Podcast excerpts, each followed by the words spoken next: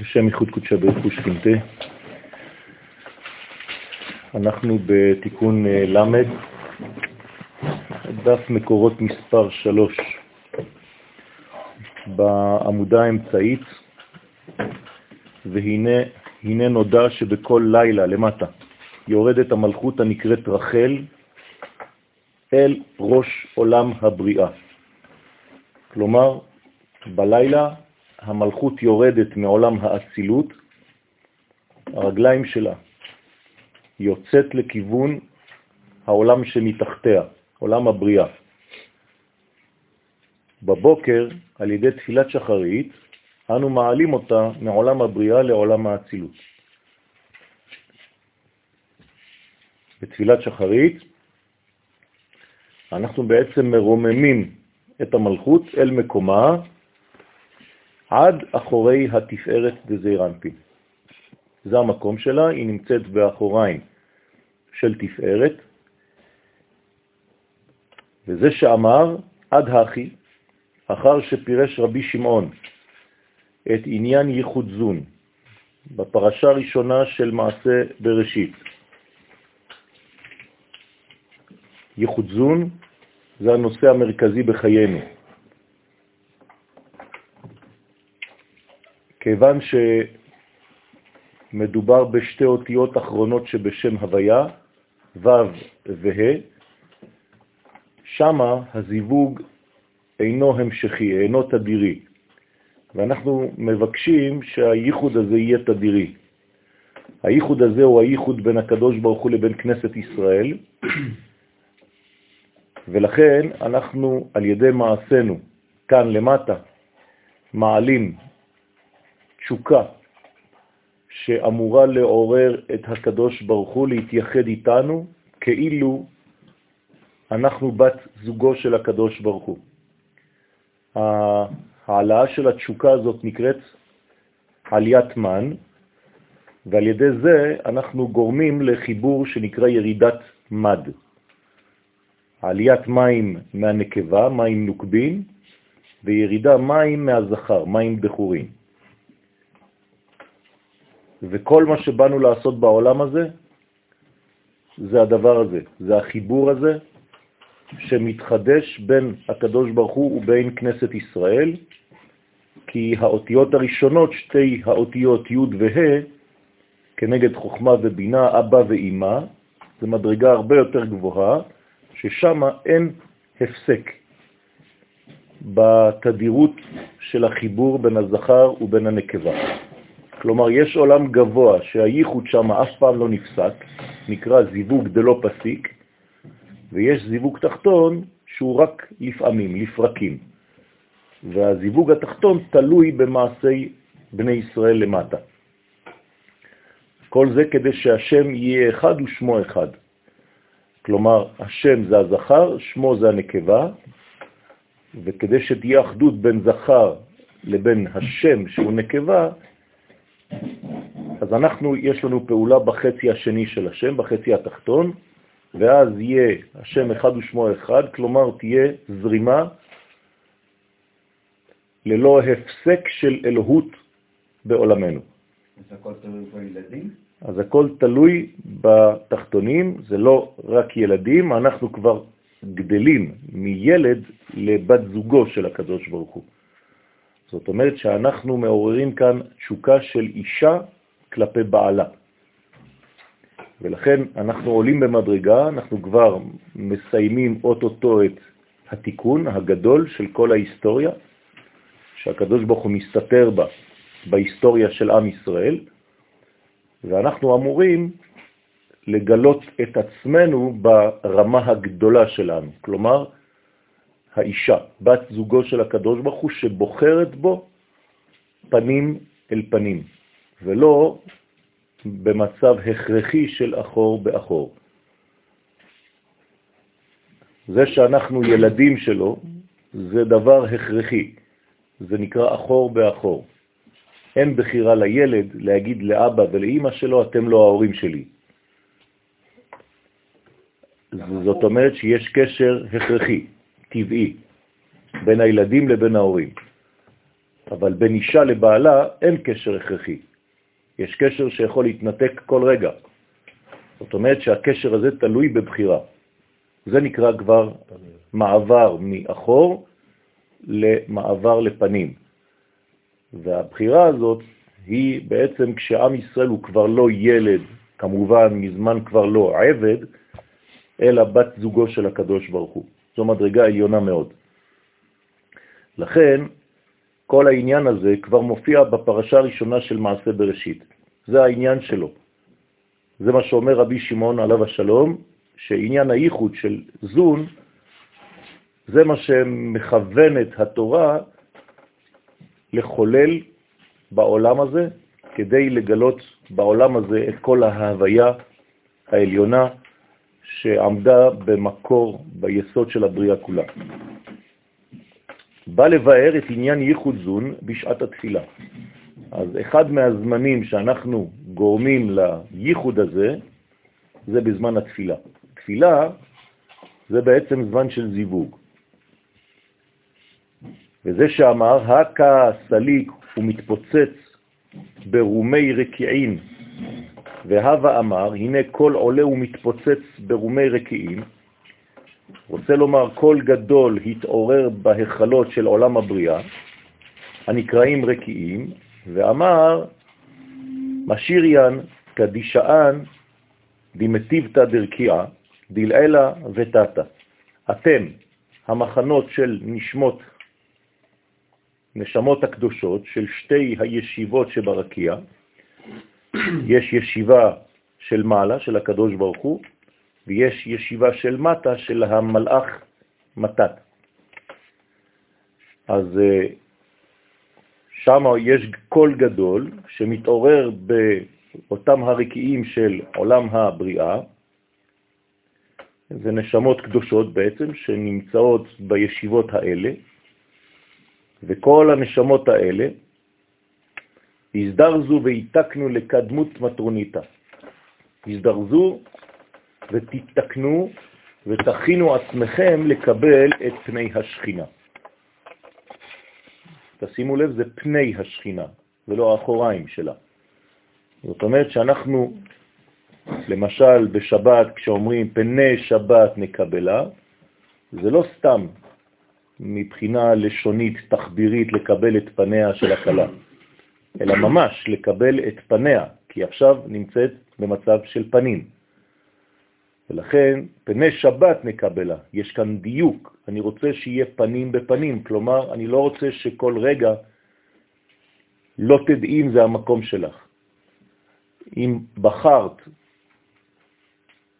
בבעל שלך, האידיאלי, הקדוש ברוך הוא, את לא יכולה כל יום כן, לצאת מהמצב הזה.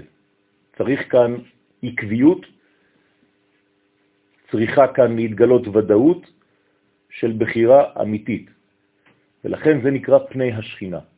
דקאתיה למעל קדם מלכה, שהיא באה ועולה מעולם הבריאה לעולם האצילות, כלומר מעולם חיצוני, כי בריאה זה חיצוני ביחס לאצילות, אצילות הוא עולם פנימי מאוד, אז חייבים לצאת מהחיצוניות, חיצוניות מלשון חציצה, צריך להפסיק קשר שיש בו כל רגע חציצות שמפריעות לקשר הזה. זה צריך להיות קשר אינטימי, לכן גם אסור להתייחד עם בגדים מבחינה קבלית. כן, צריך להיות ערומים לגמרי. ולכן יש כאן מצב שאין בו חציצה בינו לבינה. להיכנס לפני המלך שהוא זעיר אנפין. ואז יש כאן כניסה לפנים, בכמה קישוטין דפקידין דעשה. עכשיו, איך היא נכנסת? היא צריכה להיות מקושטת, היא צריכה להיות יפה. מי מייפה אותה? מי מקשט אותה? המקבילה שלה בעולם שלנו. כלומר, עם ישראל. עם ישראל, הנשמה הקולקטיבית שלו, זו השכינה הזאת, שעכשיו אנחנו מדברים עליה. כשעם ישראל פועל יפה בעולם שלנו, אז הוא מקשט את השכינה הזאת, את הנשמה הזאת, ששם היא יכולה להזדווג עם הקדוש ברוך הוא פנים בפנים, והוא גם חושק בה מרוב יופייה. ואנחנו גורמים לה להיות יפה. בכמה קישוטים של קיום מצוות עשה שמקיימים בשעת התפילה. ועם ישראל למטה, על ידי זה שהוא בעצם מקשט את הקלה דרך התפילות שלנו, אז היא מוצאת חן בעיני אדוניה, בעיני בעלה. דהיינו, על ידי שנתקשתה השכינה מעליית המן, כמו שאמרנו קודם, זה נקרא עליית מן, של כל התשוקות, של כל הרצונות, של כל הגעגועים של האישה, של כנסת ישראל כלפי בעלה, ולכן זה לא יכול להיות אלא רק בשעה שמי שמתפלל כאן למטה דואג לדבר הזה, ולא דואג רק לצרכים של הבטן של עצמו, כן? שרוב האנשים מתפללים רק בשביל אה, מה שחסר להם בחיים. הם לא דואגים לדבר האמיתי שצריך לדאוג לו. או חז ושלום כדי להיקרא רבי, כדי לקבל כבוד, או שבאמת הרצון הוא רצון אמיתי של גילוי הבעל, קודשא בריחו, בשכינה, שימלא אותה בכל מה שהיא צריכה, בכל מה שהיא זקוקה.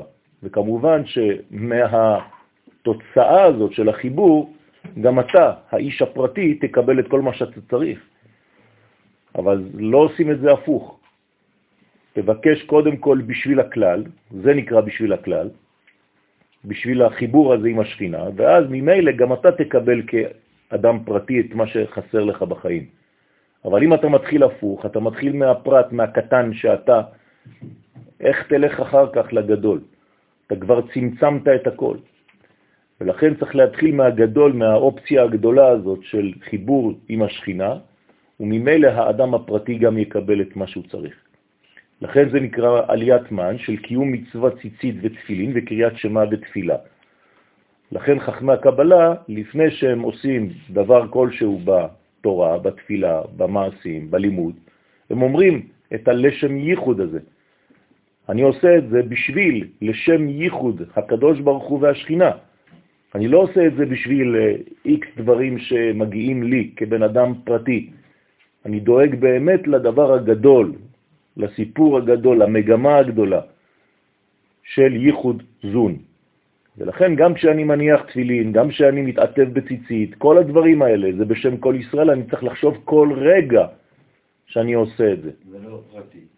שזה לא פרטי, שזה בא מהדבר הגדול הזה, ואחרי זה זה יורד כמובן ועובר דרך הפריזמה הספציפית שלי. אבל זה צריך להתחיל מהגדול, זה כמו משפך. ואחרי זה זה יורד לקטן. ולכן זה חשוב מאוד כל הזמן, כל הזמן, לחשוב על זה. ואם לא זוכרים את הדבר הזה, אז אפשר אפילו לשים סימניות בסידור.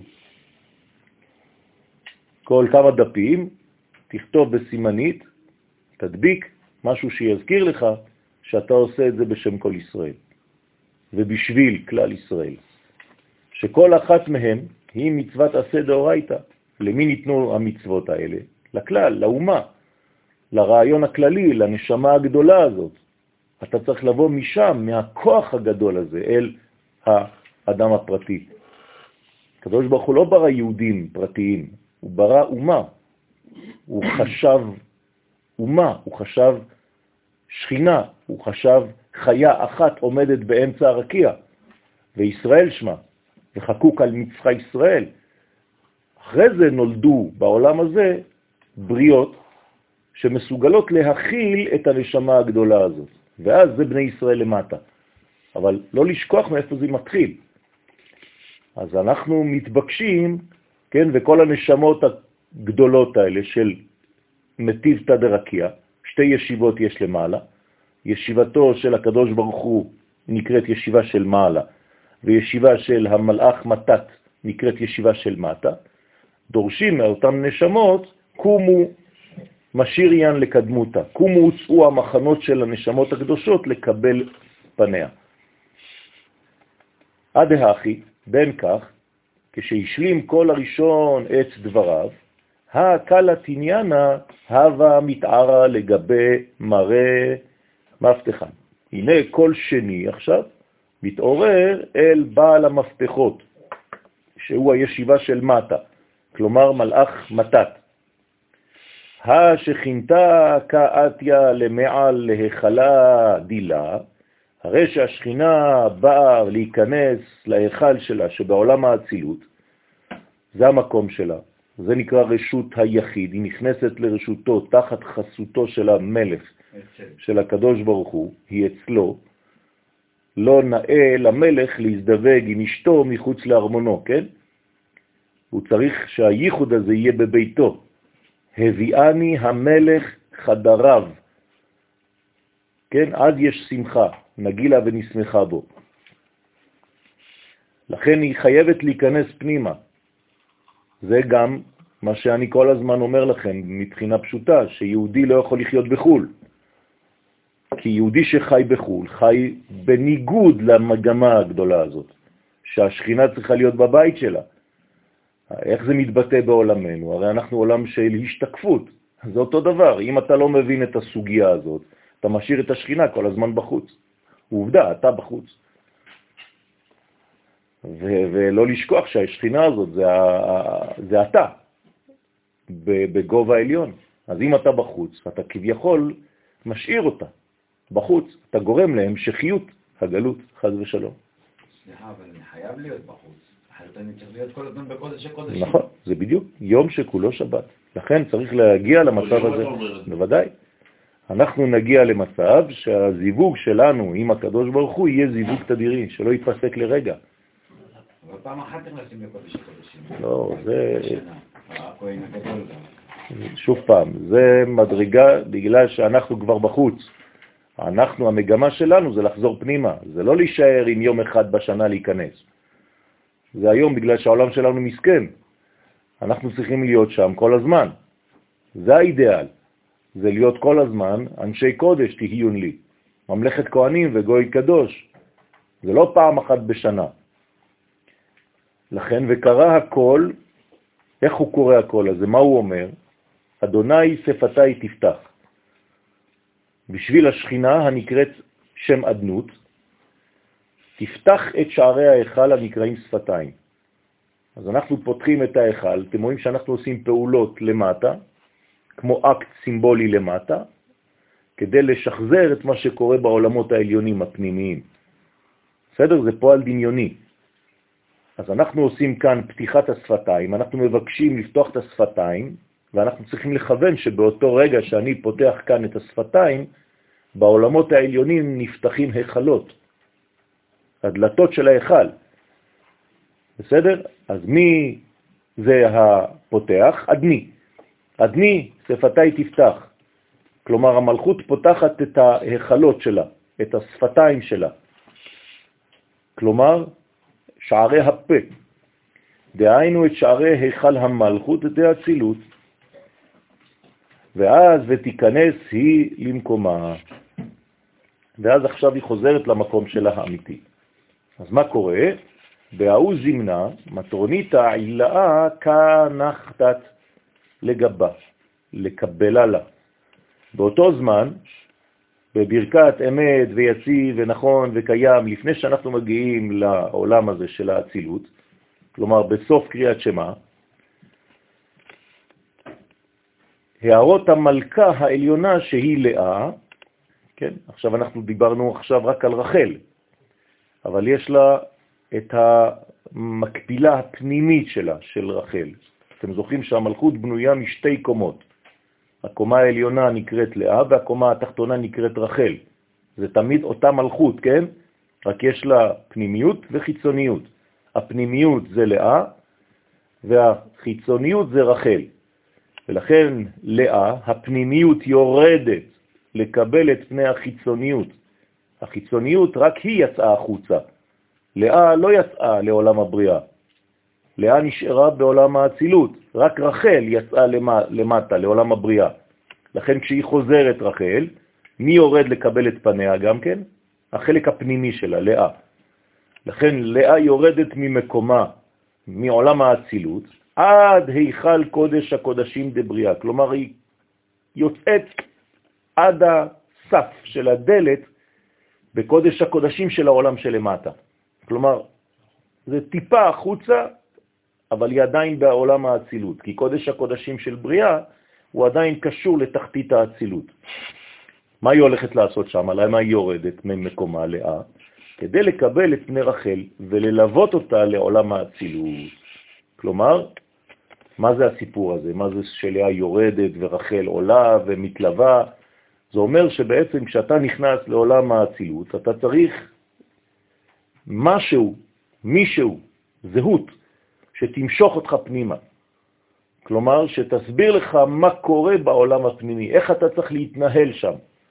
אז שולחים לך מלווה, והוא אומר לך, תעמוד פה, כמו נשיא שנכנס אצל מישהו שהוא לא יודע איך מתנהגים, אז יש מישהו שבא לקבל את פניו, מישהו שכבר שייך לארמון הפנימי הזה, הרי אתה בא מבחוץ, ועכשיו הוא אומר לך, פה אתה תעמוד פה, עוד חמש דקות המלך יגיע, אתה תעשה סיבוב בצד ימין, תלחץ לו יד בימין, תזיז קצת את הראש, תעשה ככה, איך מתנהגים בעולם הפנימי הזה. כן, פרוטוקול. וזה היציב ונכון? כל זה זה כשקוראים יציב ונכון, אז העולם הפנימי יורד לקבל את פניו של החלק החיצוני. זה כאילו אצלנו, הנשמה שלי יורדת ומסבירה לגוף שלי איך מתנהגים בעולם של נשמות. הבנתם? אם לא, הגוף שלי הוא סוס פראי. אם הוא לא מזהה את ירידת הנשמה בתוך עצמו, שהיא באה להגיד לו, בוא אני אעלה אותך, אני רוצה להראות לך מה הולך שם למעלה, בפנימיות. אתה חי כל החיים שלך בחיצוניות. אז יש זמנים, בוא תנצל את ההזדמנויות האלה. בפיקודה קדמאה שתעלה בכוח מצווה ראשונה של עשרת הדיברות, שהיא מצוות אנוכי אדוני אלוהיך. כלומר, מה זה המצווה הראשונה הזאת? זה מה שמעלה את המלכות רחל אל תוך עולם האצילות, אל העולם הפנימי. למה? כי המצווה הראשונה הזאת שניתנה בעשרת הדיברות, הדיבר הראשון, הוא בעצם סוד האמונה. כי אם אתה לא מאמין שאנוכי י' כ' ו' כ' אלוהיך, כלומר שם הוויה אלוהים, אתם זוכרים שהוויה אלוהים זה בגמטריה יבוק, והיבוק הזה זה המעבר. כמו שיעקב עבר במעבר יבוק, מאיפה הוא עבר לאן? כדי לחזור לארץ ישראל, נכון? אז ארץ ישראל היא כמו עולם האצילות, היא העולם הפנימי הזה, שאתה עכשיו באת מהגלות, אתה צריך להיכנס לעולם הפנימי, אתה חייב לעבור במעבר הזה שנקרא מעבר יבוק. דה פקטו מה זה אומר? שכשאתה נכנס לארץ ישראל, ההוויה שלך מקבלת גם אלוהות. ולכן מי שגר בחוץ לארץ, אין לו את האלוהות הזאת, חסר לו את הדבר הזה. ולכן הוויה הוא לא אלוהים. מתי נאמר והייתי לכם לאלוהים? כשתבואו אל הארץ, והייתי לכם לאלוהים. לא כתוב אני אלוהיכם בחוץ, חז ושלום. קדוש ברוך הוא לא האלוהים של עם ישראל כשהוא בחוץ. אתם יודעים את זה. ההוויה אלוהים זה שייך רק למי שגר בארץ ישראל. ולכן כשאתה נכנס לעולם האצילות, אז יש לך מעבר יבוא כהכרחי, שמחבר לך בין שני השמות האלה, בין שם הוויה לבין שם אלוהים. אדוני הוא האלוהים, זה סודה של ארץ ישראל. זה סודו של הזוהר הקדוש. לכן, כשאתה מאמין בדבר הזה, מאמין לא מבחינה שאני חושב שיש אה, משהו שם למעלה, אלא מאמן את זה במציאות שלך, אתה חי את זה, אתה אוכל את זה, אתה מעכל את זה, אז זה הופך להיות חלק ממך. ברגע שאתה מאמין בדבר הזה ואתה מאמן אותו בחייך, אז אתה נכנס אל ההיכלות הפנימיים של עולם האצילות באמת. במילים פשוטות, בלי אמונה, זה נקרא אמונה, אי אפשר להיכנס לארץ ישראל. בכמה קלין ובכמה קולות שהם הערות של הוו קצוות הנקראים קולות. עכשיו, יש קולות מסביב. כל הוו קצוות, כלומר העולם הפנימי יותר. אמרנו שכל זה דבר פנימי, נכון? אז מתחילים לשמוע קולות. אתם זוכרים שהגמרא במסכת סנהדרין אומרת שבשעה, שבשנה שביעית שומעים קולות, נכון? לפני ביאת המשיח מתחילים לשמוע קולות. מה זה אומר? שהנבואה חוזרת. זה לא ששומעים קולות בעולם. כן? זה שהנבואה מתחילה לחזור לעם ישראל דרך חלומות, דרך כל מיני צורות. יש רוח הקודש, או רוח הקודש, כן, שנכנסת אל האנשים ומתחילה, כן, להשמיע את מה שקורה בעולם הפנימי. כלומר, מתחילים להבין האנשים שבחוץ מה קורה בעולמות הפנימיים. זה נקרא שמיעת הקולות. ולאט לאט חוזרים למצב הנורמלי שלנו, שאיבדנו אותו, כלומר נבואה. ושופרות, הנה, זה הכל, כל השופר. כלומר, הקדוש ברוך הוא מדבר דרך קולות השופר. ושופרות שהן קולות מבינה הנקראת שופר. משה ידבר והאלוהים יעננו בקול. איזה קול? קול של עולם הבא. איך נקרא קול של העולם הבא? שופר, קול השופר. לכן השופר זה הבינה, זה עולם הבא. זה עוד יותר פנימי מזעיר אנפין, מהשש מדרגות של ו' קצוות, יותר פנימי מחסד גבורה תפארת נצח הוד יסוד. כאן אנחנו מדברים על כל השופר שהוא מבינה, בינה זה כבר עולם הבא. כאין שכתוב בסיני, ויהי קולות וברקים וכו', וכל שופר הולך וחזק מאוד. זאת אומרת שיש גם קולות שהם למטה, ברקים שזה מראות, ויש גם קול פנימי יותר שהוא נקרא שופר. אז כל הקולות של כל העולמות הפנימיים מתחילים להישמע. זה אומר שאתה במצב שאתה כבר מוכן לקבל את התורה שבאה ממקום פנימי ועליון. מי שלא שומע קולות, מה הוא יקבל בתורה? טקסט. כן, היום אנחנו אוכלים טקסטים. רואים את הקולות. לא כן, לא חשוב. כשאומרים לך רואים את הקולות, זה לא שהם לא שומעים אותם, אלא שהם השיגו למעלה מהשמיעה גם ראייה. הבנת? זאת אומרת שזה לא סותר שהם שומעים את הקולות קודם כל, ואחרי זה גם זוכים לראות אותם. לא כתוב שכשהם רואים את הקולות, השמיעה שלהם נסתמה. זה, אין דבר כזה. כי מי שיכול יותר, יכול פחות. אז היית בהתחלה בשמיעה, עכשיו אתה גם בראייה, זה לא פסל לך את השמיעה. לכן זה בעצם כולל את כל החושים. זה אומר שמי שרוצה באמת לקבל תורה אמיתית, זה לא סתם טקסטים שהוא קורא והוא חושב שהוא עם השכל הקטן שלו, של הציפור, אין, הוא מצליח לתפוס משהו. זה דברים פנימיים מאוד, ומי שמזלזל בחלק הפנימי הזה, אז הוא כל התורה שלו היא עוד מקצוע. יכול להיות פילוסופיה, יכול להיות מתמטיקה, עכשיו הוא לומד גמרא, אז הוא יודע לדייק. אז זה לא זה התורה. תורה זה דבר שהוא בא מעולם הבא, לא לשכוח את זה. לא קיבלנו ספר מהעולם הזה. קיבלנו ספר מהעולמות העליונים, קיבלנו תורה מהעולמות העליונים, לא קיבלנו ספר. היא לא אנושית. כן? היא, היא, היא מנגנון אלוהי של ערכים אלוהיים. אתה פחדן, אתה, אתה כל הזמן, אם זה לא מתאים לשכל הקטן שלך, אתה דוחה. זה לא לימוד תורה זה. לכן צריך להיזהר מאוד. התורה, בגלל שהיא דיברה כלשון בני אדם, זה לא אומר שהיא הצטמצמה ונגמרה בגובה של האדם. זה רק היא מאפשרת לך כבן אדם לשמוע, אבל אתה צריך לשמוע את הקולות הפנימיים שלה. לפעמים, לפעמים זה בכלל לא הגיוני, לפי ההיגיון שלך, מה שהיא מבקשת ממך. מה הגיוני בזה לא לאכול שפן? כן? וכל שופר וסלקין תרוויו לגבי מלכה, ולכן שתיהן, גם רחל התחתונה וגם לאה העליונה, שהן בעצם בחינה אחת של מלכות, של שכינה, שתיהן עולות יחד, רחל ולאה, לעולם האצילות אל המלך. כלומר, האישה הפנימית הולכת להכין את האישה החיצונית, את החלק החיצוני שלה, להיפגש עם המלך. וכולהו הבו שאלים, וכל המלאכים שואלים, מי זאת? עולה מן המדבר. כן, קטע משיר השירים. מה זה המדבר? מדבר זה בחוץ, אין כיוון, אין כלום, זה גלות.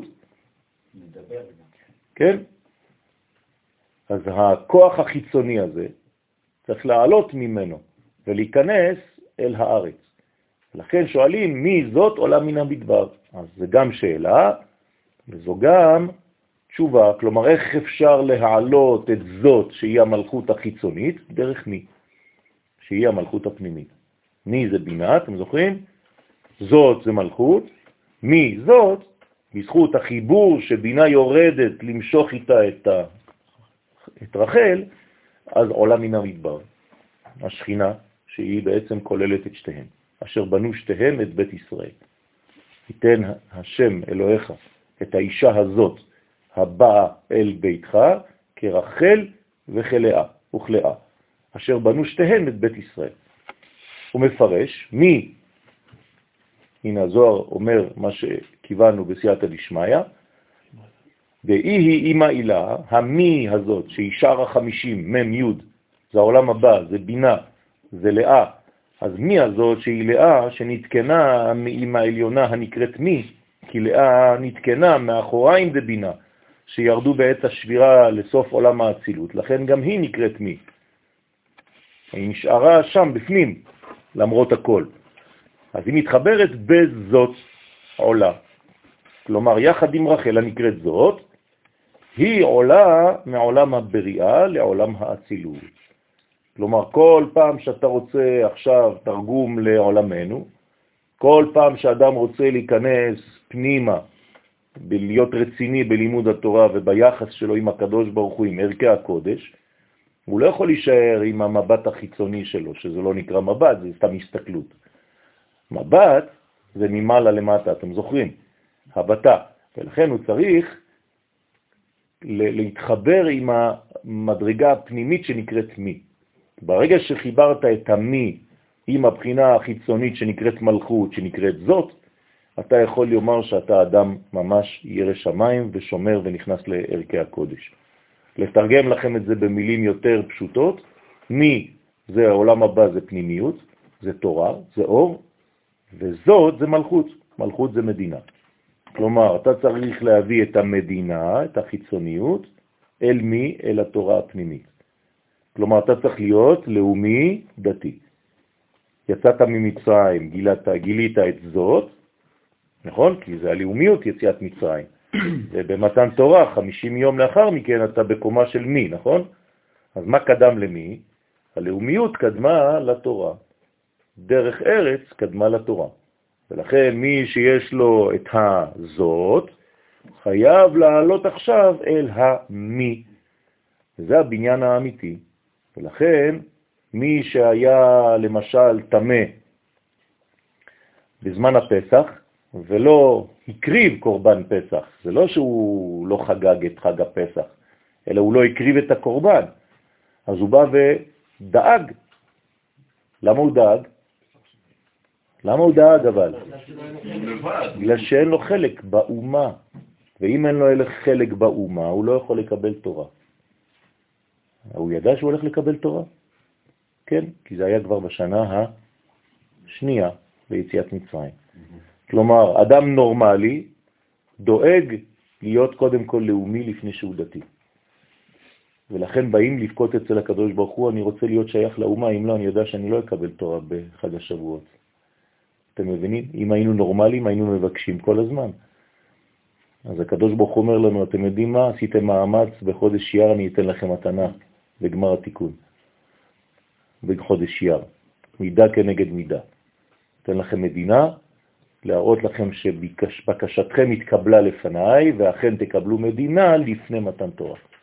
כלומר, יום העצמאות חייב להיות לפני מתן תורה, בהיסטוריה. בעל הבית יודע מה הוא עושה. כן? זה לא בחירה של בן גוריון, וזה לא בחירה של אף אחד. זה בחירה של הקדוש ברוך הוא. האנשים למטה פשוט שמעו את הקול הזה.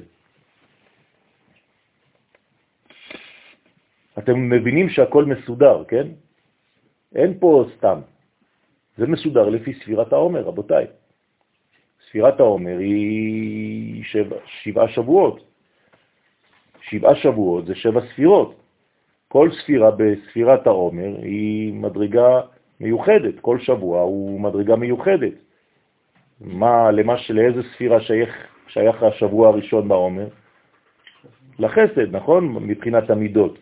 אז הקדוש ברוך הוא חייב גם הוא, לפני שאנחנו בכלל נכנסים לחסד, הוא בעצמו מטפל בזה. אז מה, איך הוא מראה לנו את החסד שלו בשבוע הראשון? פסח, יציאת מצרים. מה, זכינו? לא זכינו, זה חסד, נכון? ואת עירום ועירייה, אין לך כלום. אני מדלג אפילו על המצב שלך הכל כך גרוע, ואני משחרר אותך בחסדים. כלומר, הקדוש ברוך הוא ממש פועל בחסד בשבוע של החסד. שבוע השני, מה הוא עושה בהיסטוריה? יום השואה והגבורה. מעניין, הוספנו את הגבורה. מי ידע את זה? מקובלים כולם כבר. זאת אומרת שאנחנו בספירת הגבורה. זאת אומרת שיש מידת הדין בעולם, ובהיסטוריה הקדוש ברוך הוא מגלה את הדין הזה דווקא בשבוע שזה גבורה. שבוע השלישי זה רפואה לעם ישראל, תפארת, יום העצמאות. הקדוש ברוך הוא הכניס את יום העצמאות בשבוע של התפארת. אתם חושבים שהוא עשה את זה סתם? הקדוש ברוך הוא משתמש בספירות כדי לפעול את פעולותיו, ואם אנחנו לא רואים את זה, אז אנחנו לא מבינים כלום. הנה, איך אפשר לראות את ההיסטוריה האלוהית בתוך ההיסטוריה האנושית של עם ישראל. ומה זה הרפואה הזאת? רפואה ממה? תפארת זה רפואה. ברוך אתה אדוני אלוהינו מלך העולם שהכל נהיה לדברו. ממה צריך להירפא? הרי ראשי תיבות של חודש אייר זה אני אדוני רופאיך, נכון? ממה הוא מרפא אותנו? לא, לא, לא. יפה מאוד, מהגאולה שהוא עשה בעצמו, ואתם הייתם כל כך אה, אפס שלא עשיתם כלום. כלומר, יש אנשים שחולמים על ניסים כל החיים שלהם, הם חושבים שזה כמו בפסח. ילדים קטנים, כלומר, זה חולי.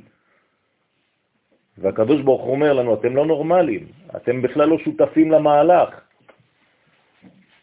אני אמרתי, אלוהים אתם, ובני אליום כולכם, אתם מתנהגים כמו לא יודע מה.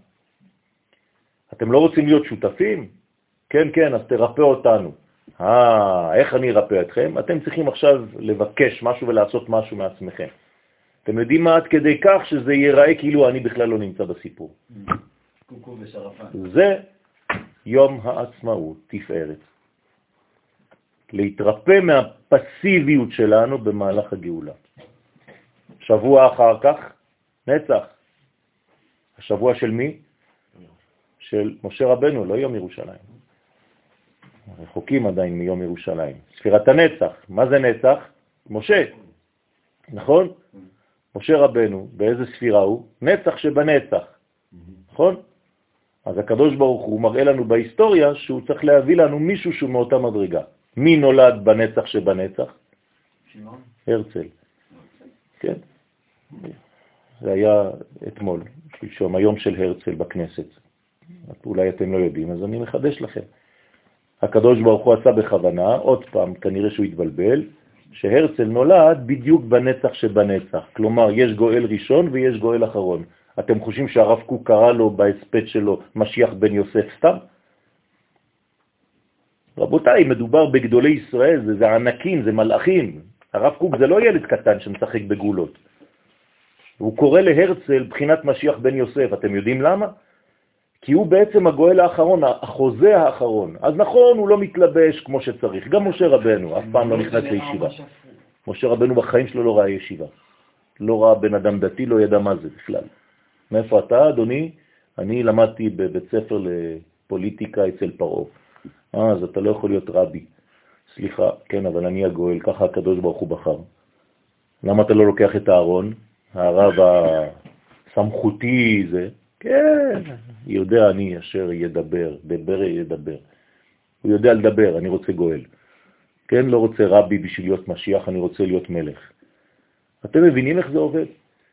שבוע אחרי זה, הוד. מי זה הוד שבהוד?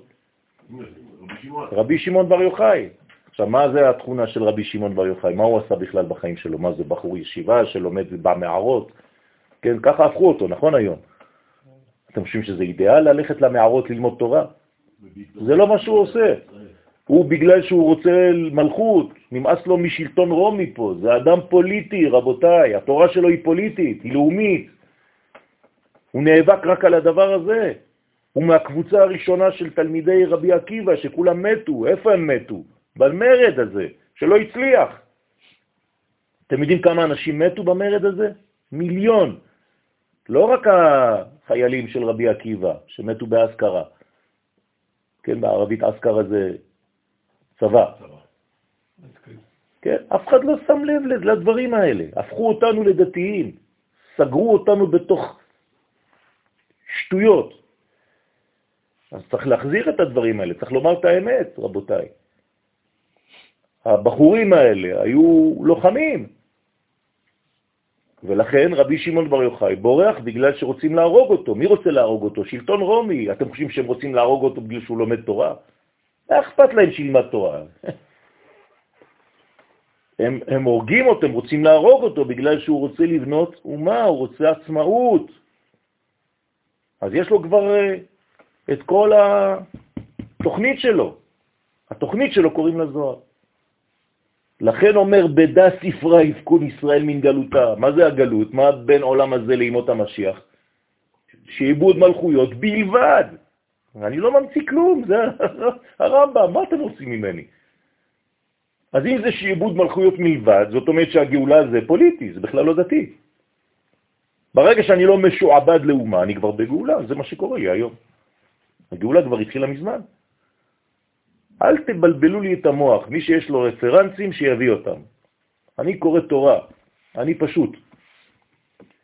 לכן רבי שמעון בר יוחאי, על זה הוא הולך. אז מה זה הוד שבהוד? דאגה למי? גם בספירות. מה זה הוד שבהוד? זה הספירה שהיא עכשיו דואגת רק למלכות. אתם זוכרים שזה סוויץ'. נכון. המלכות שייכת להוד, זאת אומרת שרבי שמעון בר יוחאי דורג רק למלכות, זה מה שהדאגה שלו. ולא לסלף את התורה. זאת תורת ארץ ישראל, כלומר תורת של מדינה. זה רבי שמעון. אז אם חשבתם שרבי שמעון הוא רק איזה מקובל כזה שהולך ללמוד במערות, טעיתם. זה לא אידיאל בשבילו, הוא ברח. הוא לא רצה ללכת ללמוד במערות. יש אנשים שחושבים שאם הם לא לומדים במערה זה לא ילך. זה לא ככה בכלל. מה אתה משנה את כל המציאות? מה, זה נראה לך שנטי כזה, זה יותר תורני? זה לא עובד ככה. תפסיקו. אנשים שאם הם לא מתלבשים כמו איזה דמות של אברהם אבינו לפני איזה אלפיים שנה או ארבעת אלפים שנה, הוא חושב שהוא לא יהודי טוב. הוא חייב איזה בגד עברי כזה, שנטי כזה, הוא לא מרחב כזה. כן, רסים. זה, זה, זה, זה, זה לא מדובר בזה בכלל. כשחז ושלום היו מתחפשים לאותו יהודי כמו אברהם אבינו, שדומה לאיזה בדואי, הוא לא יודע מה, הרב קוק היה צועק על התלמידים. אתם לא מתביישים, אתם חושבים, אתם, מה, מה אתם חושבים, שזה סיפורים של ילדים? למי אתה מתחפש? שבוע אחרי זה, יסוד שביסוד, מי זה? הרמח"ל. מה עשה הרמח"ל? המשיך את מה שעשה רבי שמעון בר יוחאי, רק בצורה של סיום. כי עכשיו הוא כבר ביסוד, קרוב למלכות. הרי הרמח"ל כתב גם הוא 70 תיקונים. מה שאנחנו לומדים עכשיו זה 70 תיקונים של מי? של רבי שמעון. כן. על איזה מילה זה? בראשית. בראשית. הרמח"ל כתב אותו דבר, 70 תיקונים, אבל המילה ישראל. הסוף. הסוף. זאת אומרת שהוא דואג למלכות. כלומר, כל התורה כולה זה בראשית ישראל. זה הסוגריים. אז הרמח"ל גם כן, בא ונתן את התורה הלאומית, ספירת היסוד. זה בן יוסף. ובשבוע האחרון, יום ירושלים, מעניין, זה מלכות. מקדש מלך, עיר מלוכה. מי עשה את כל הדברים האלה? זה הקדוש ברוך הוא לא שהכניס את יום ירושלים באותו שבוע, את הרמח"ל באותו שבוע, את רבי שמעון באותו שבוע, את... מה אתם חושבים שזה סתם? הנה ההיסטוריה, הקדוש ברוך הוא, אם תסתכלו עכשיו, בינו שנות דור ודור, תראו איך הקדוש ברוך הוא, הוא חי בעצמו את ספירת העומר. כל שבוע הוא מכניס לנו משהו ששייך לאותו שבוע. אין לכם עיניים לראות? אוזניים לשמוע? זה, זה נקרא ללמוד תורה, רבותיי. זה לא להיכנס באיזה טקסט וללכת לאיבוד סתם ולעשות ככה עם הבוהן. זה לראות את מעשיו של הקדוש ברוך הוא בבריאה. ומיד אחרי זה אנחנו מתחילים את השבוע השמיני. ומה יש ביום הראשון של השבוע השמיני? חג השבועות. נכון? שאין לו זמן בפני עצמו. זה 50 יום, כלומר מתן תורה. אז מאיפה באה התורה? ממדרגה 50. אבל אם לא בניתי את כל המנגנון הזה, מה אני אקבל שם בשער ה-50? אם אתה לא מסוגל להבין את כל מה שאמרתי לך עכשיו, מה תקבל בדיוק בשער החמישים? וורט. זה מה שאת מקסימום תקבל, וורט. אני לא באתי לעולם הזה לשמוע וורטים, סליחה, עם כל הכבוד. אני רוצה מלכות. וזה בדיוק מה שקורה בשער החמישים. חמישים זה לא סתם. מי נולד בשער החמישים? דוד המלך. זה המלכות. כל התורה הזאת זה בשביל דבר אחד, זה להגיע למלכות. אם לא, לא עשית כלום. גם היה לחיים. בוודאי. צריך ללמוד הכל הפוך. לא צריך ללמוד הכל הפוך, לא, צריך כן. ללמוד הכל ישר. נכון, אז הישר זה גם להכניס את הטקסטים האלה בלימוד בית ספרי. זה מה שאתה עושה עכשיו. אז לאט לאט צריך לחנך דור חדש כן. לשיטה אחרת. כן. וצריך אומץ בשביל הדבר הזה. הרי הכישלון של מרד בר כוכבא הצליח בזמננו. בשביל מה היה מרד בר כוכבא? להקים מדינה. לא צלח. מתי זה היה? בחודש אייר. אתם לא מבינים את זה? אז היום תיקנו את מה שהיה שם. אז תגיד לי, למה אתה באבל? מי באבן? כל האנשים. תגיד להם, אתה לא מסתפר, לא, כולם מתו וזה. אתה לא מבין שעכשיו הצלחנו את מה שהם נכשלו בו? אז אין לך אומץ לשנות את ההלכה. זאת הבעיה שלך.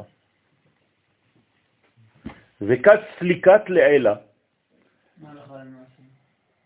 הלכה למעשה זה שממשיכים בגלל שאין לנו עדיין את האפשרות לעשות אחרת. אבל אם היה אומץ והבנה של ההיסטוריה, אז בוודאי ובוודאי שאם אני הייתי פוסק הלכה, הייתי מפסיק בכלל את כל המהלך הזה. והייתי מחזיר את מה שהקדוש ברוך הוא החזיר, לא אני, את השמחה לזמן הזה. כלומר, את ההצלחה לזמן הזה. אז מה אתה ממשיך לחיות באבל, ואתה סותר את מעשיו של הקדוש ברוך הוא. הוא מכניס לך שמחה, ואתה אומר לו, לא, לא, אתה יודע מה, הקדוש ברוך הוא, אני מעדיף את האבל של המוות שם, לא את השמחה של החיים שעכשיו הצלחנו. אבל מה זה היהודי הזה? מה זה הסגנון של היהודי הגלותי הזה? מה? תסבירו לי. כן, יש לנו שלוש פרמטרים שאנחנו צריכים להבין אותם. שלושה. רע ועמית. ונסתכל על כל הפסוקים, על אה, מה ש"ואהבת לך כמוך" וכל זה. הם הם שמביאים אותנו למצב הזה, זה בעקבות מה שהוא אמר. הם הם שמביאים אותנו למצב כזה שאנחנו נבין מי זה הרע שלך, מי זה אח שלך. אח זה אחוי, זה איחוי וכל הדברים האלה. עמית, אתה שייך לעם שלו. וכן על זה הדרך. בגלל זה, זה המוטו הזה, שאנחנו מזכירים עכשיו את כל 24 אלף התלמידים ש... ש, ש... לא הבנתי בכלל מה, מה זה קשור למה אני אומר, שאמרתי. אני מחזק את מה שהוא אומר. אבל לא הבנתי מה זה קשור למה שאמרתי. מה. שהוא אומר זה היה בעבר. נכון. מה שקרה בזמן ההווה, אסור לחזק את זה. למה. כי אתה ממשיך, מה פתאום? אתה ממשיך את האבל במקום להפוך כבר לזמן שהקדוש ברוך הוא כבר הביא לך שמחה. הרי אם חזרת לארץ, תיקנת את כל המצב הזה? לא, הכוונה שלי אחרת, הכוונה שלי שאם אתה מבין באמת מה הקשר שלך עם אחיך... זה לא... ש... ש... אתה כבר הבנת את זה, עובדה אתה פה. נכון. זה מה שאני אומר.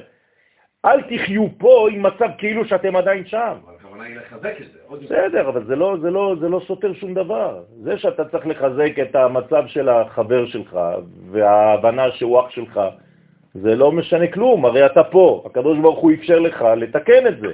הרי גלינו בגלל שנאת חינם. נכון. אם חזרנו לארץ, זה אומר שתיקנו את זה? כן. אם לא, לא היינו חוזרים לארץ. אז תמיד צריך לחזק, אבל זה לא המוטו, להפך. אנחנו עכשיו כאילו חיים עדיין במצב שלא. זה לא נכון. יפה מאוד. תפסיקו לעשות אידיאליזציה מהאבל, זה מה שאני אומר. תבינו שאנחנו כבר בעולם של תיקון. מי שלא מסכים לסוויץ' הזה, יש לו בעיה. כמו אותו שאמר לי, כן, אני לא חוגג את יום העצמאות כי זה באמצע ספירת העומר, חבל. כלומר, הוא אומר לקדוש ברוך הוא בעצם, התבלבלת, למה הכנסת לי את זה בתוך האבל שלי? תן לי להיות באבל, בבקשה. מחזיק כן, הכוונה שלי זה להעלות את כל הפרמטרים האלה לקומה הרבה יותר. הם כבר עלו. צריך תסכים את זה, תקבל את שזה כבר עלה, עובדה, אתה פה, אנחנו פה, ויש לך אחים שנלחמים בשבילך, בשביל, בגלל שהם אוהבים אותך. וזה נקרא חיילי צה"ל. מה עושה חייל צה"ל? הוא כל התיקון של כל מה שאתה מדבר עליו עכשיו. הוא נלחם בשבילך גם אם הוא שמאלני וגם אם הוא אנטי מה שאתה מייצג. אז מה אתה רוצה? יותר מזה, הוא מוכן למות בשבילך, והוא מת בשבילך. אז מה? כל מה שאנחנו עושים, זה אילוזיה, כאילו. זה, לכן אני אומר שצריך אומץ בשביל זה. צריך אומץ, וזה יבוא לאט לאט. אנחנו עכשיו צריכים לשנות את החשיבה. תראה כמה אני צריך להתאמץ כדי להסביר שאנחנו כבר עברנו למצב אחר. אצל אנשים שכבר משוכנעים בזה. אז מה נגיד על מי שבכלל לא מבין את זה? אז צריך עכשיו לחזור למדרגה הזאת.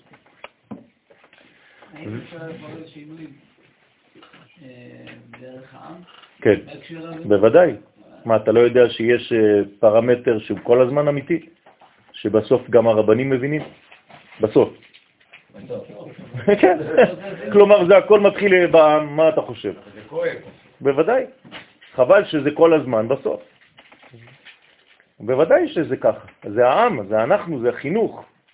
צריך לחנך דור חדש לראייה אחרת. אבל אם אין אנשים אמיצים, שנקראים מצדיקי הרבים, שנקראים מזהירים כזוהר הרקיע בגמר התיקון, אז אנחנו נשאר במגמה הזאת של האבל. תנו לי, לי להתאבל, תנו לי בבקשה, אני רוצה להמשיך בזה. העם כבר משתנה. מה, אתה ראית את הבחורים בתשעה באב בכותל? תגיד את האמת, הם הולכים לבכות שם? כמעט תיתן להם גיטרה, הם אה, עוד יותר טוב. הם כבר כולם בסחבק שם, במעגלים יושבים שם. כי בפנימיות אתה לא מרגיש... בוודאי, כי זה, הדברים משתנים. אתה לא יכול לחיות בהכחשה, זו מחלה עוד יותר גרועה.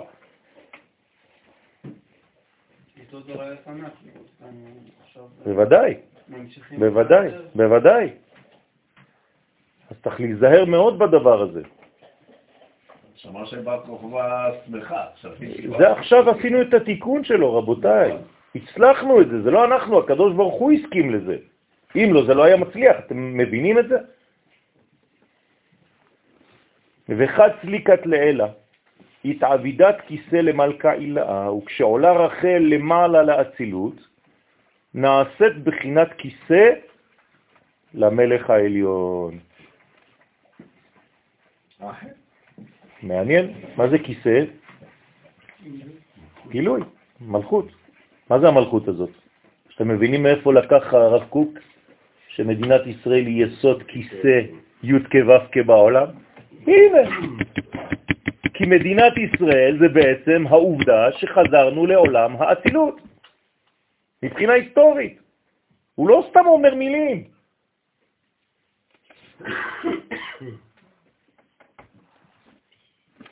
אנחנו חיים בדילי רציני.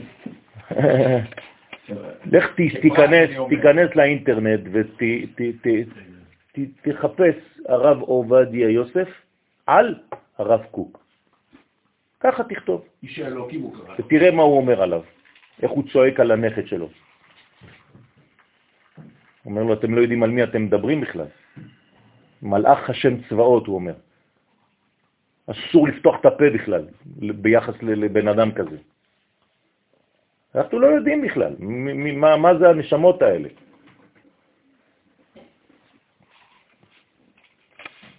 אתם יודעים מתי הוא מגיע לארץ, הרב קוק? באיזה יום בשנה? ביום ירושלים. גם זה הכל סתם הכל, הקודש ברוך הוא לא יודע מה הוא עושה. כי עלייתה עד אחורי החזה דזעיר אנפין, לכן עלתה עד אחורי החזה, נחשבת כיסא ומושב לזעיר אנפין, מושב לקדוש ברוך הוא, יסוד כיסא השם בעולם. עכשיו כמובן שצריך שהיא תגדל ותעבור לפנים, אבל זה ההתחלה. אחות לנו קטנה ושדיים אין לה. מה נעשה לאחותנו ביום שידובר בה? אני ממשיך את הפסוק. אם, לא, לא מה שכתוב שם, אני ממציא עכשיו פסוק. מה נעשה לאחותנו ביום שידובר בה אם אתם לא מבינים שהיא צריכה לגדול ואתם משאירים אותה קטנה? לכן זה מה שאומר שלמה המלך, אבל במילים שלו, אם דלת היא, מה זה, אם אתה משאיר אותה דלה, שכל דבר קטן בא ואוכל את העץ, כל התולעים. זה מה שאומר שלמה המלך. היא לא גדלה מאליה, אנחנו מגדילים אותה. אנחנו, בני ישראל למטה, עושים אותה גדולה. על ידי זה שאנחנו עושים תורה, מצוות ומעשים טובים, אנחנו מגדילים את המלכות. זה נקרא להגדיל את המלכות. היא לא גדלה לבד באופן אוטומטי.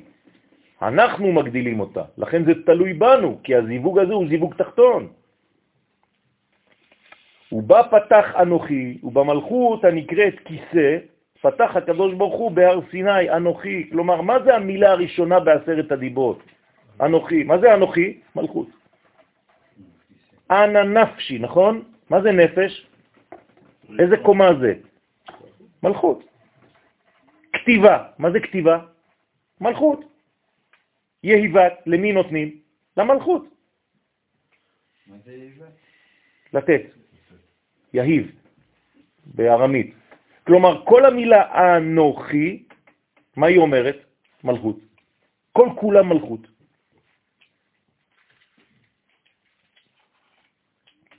בסדר? אז זה בעצם המדרגה שיורדת לעולם שלנו. כמה ספירות יש מעולם הבא עד לעולם הזה? שמונה, נכון? והאחד שאחרי זה כבר מלכות, נכון? כמה זה בגמטריה אנוכי? 81. זהו, זה המדרגה המלכותית. דהכי סליק לחושבן כיסא, כמה זה בגמטריה? כיסא. 81. אתם מבינים? כלומר, אנוכי וכיסא, זה אותה גמטריה, זה 81. 81 זה המלכות, זה העולם. שהקדוש ברוך הוא יושב עליו. כי אנוכי עולה למספר כיסא. עכשיו, הכיסא הזה הוא שלם, כי זרעו של המלאק לא מצליח, אז הוא הופך לאט לאט להיות שלם. וגם השם הופך להיות שלם בעזרת השם, בגלל שאנחנו פועלים כדי להשלים את י' לי' ו' אז אנחנו עושים את זה בשני מישורים. במישור הראשון אנחנו עושים את זה בהשלמת הכיסא, א', במישור השני בהשלמת הו"ק. אז זה נאמר, איבה למושב לו. אז איך עושים את זה? שואלים, מבקשים מהקדוש ברוך הוא בכל מוסף שבת, איה, מקום כבודו לאריצו. מה זה אותיות איה? זה מה שחסר, בכיסא ובי' כו' נכון? אם אני לוקח את האלף של כס, תשימו את המילה כס בצד, ואם תיקחו את האותיות ו' כ שחסרות, אז נשאר לי איה מצד אחד וסוכה מצד שני, נכון? כלומר, כשאני מבקש איה מקום כבודו לאריצו, אני בונה סוכה לקדוש ברוך הוא, ואז אני אומר איה. מה זה איה? זה לא איפה. ברוך השם, עכשיו יש סוכה. אני צריך לכוון סוכה כשאני אומר איה. מה זה סוכה? קדוש ברוך הוא, כתוב, כאן אבנה את ביתי, בנה לעצמו סוכה, ככה כתוב במדרש. כשהקדוש ברוך הוא ברא את העולם, במקום שהוא ברא בירושלים, התחיל שם בניית העולם, באבן השתייה, בהר הבית, כתוב שהקדוש ברוך הוא בנה לעצמו סוכה ואמר, כאן אני עתיד לבנות את ביתי. למה כתוב סוכה? למה אנחנו אומרים להקים את סוכת דוד הנופלת? אז זה העניין. הנה הסוכה שלכם, תחפשו אותה במילה איה. ואחד התחברו תרוויו, וכשמתחברים שניהם, זה אירנפין ומלכות בייחוד פנים בפנים, זה האידאל, זה להיות פנים בפנים. איתמר בהו נאמר בהם אנוכי אדוני אלוהיך. מאיפה זה האנוכי? מלכות, מחיבור בין בינה לבין תפארת, נכון? י' כו' כ' ואלוהי. אשר הוצאתיך מארץ מצרים. אז מי הוציא אותנו מארץ מצרים? כל הדבר הזה, כל המנגנון הזה.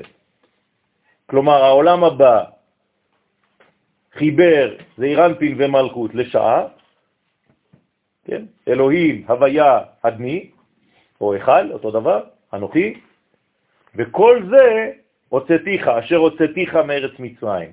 כלומר, כדי להוציא אותי מארץ מצרים, הייתי חייב לעבור דרך פעולה שבאה ממה?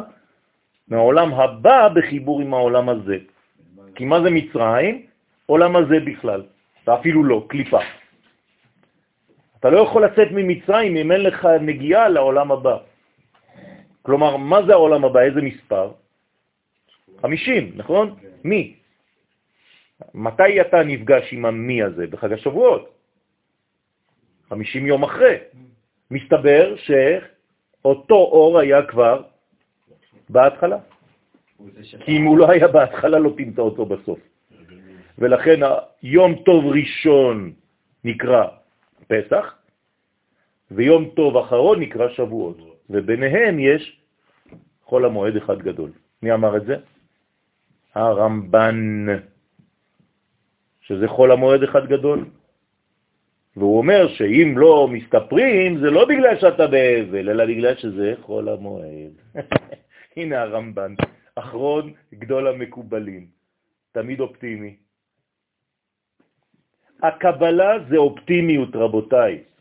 רבי עקיבא לבדו צוחק בזמן שכולם בוכים. אתה לא אופטימי, אתה לא יכול להיות מקובל. צא מזה, זה לא בשבילך, לך תלמד פשט. קבלה זה אופטימיות. אם זה לא משנה אותך מבפנים ואתה הופך להיות עם עיניים טובות, כן? עם לב טוב, אל תעשה כלום. עין טובה, לב טוב, נכון? זה העניין של המקובלים. ולכן צריך לראות תמיד את הכל עם הניצוץ האלוהי שנמצא בתוך הנקודה של החושך שעכשיו אתה כאילו נמצא בה. זה נקרא אמונת הייחוד, בתורתו של הרמח"ל. מה? במקור בימים האלה אנחנו בכל המועד. בוודאי, זה מה שעכשיו אמרתי. לכן אשר הוצאתיך מארץ מצרים, כי אנוכי היא המלכות, הוויה אלוהיך הוא בזעיר אנפין, כלומר בינה ותפארת. אשר, מה זה אשר? אמא שהתלבשה בזון, בסוד המוחים. ובכוח שלושתם יצאו ישראל ממצרים. הנה, ברוך השם, שכיוונתי לדעת עליון. לא יוצאים ממצרים אם אין לך חיבור של שלושתם, בינה, תפארת ומלכות. כלומר, עולם הבא, תורה, אור, עולם הזה לאומיות, זה חיבור ביניהם, סולם. בסדר? לאה, רחל ויעקב באמצע, ישראל באמצע. זה יציאת מצרים.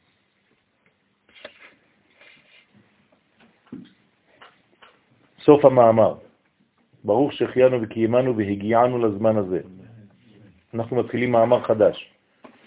הנה במאמר הזה מביא כמה ראיות שמילת אשר, ממשיכים עכשיו במילה אשר, היא כינוי לאימא.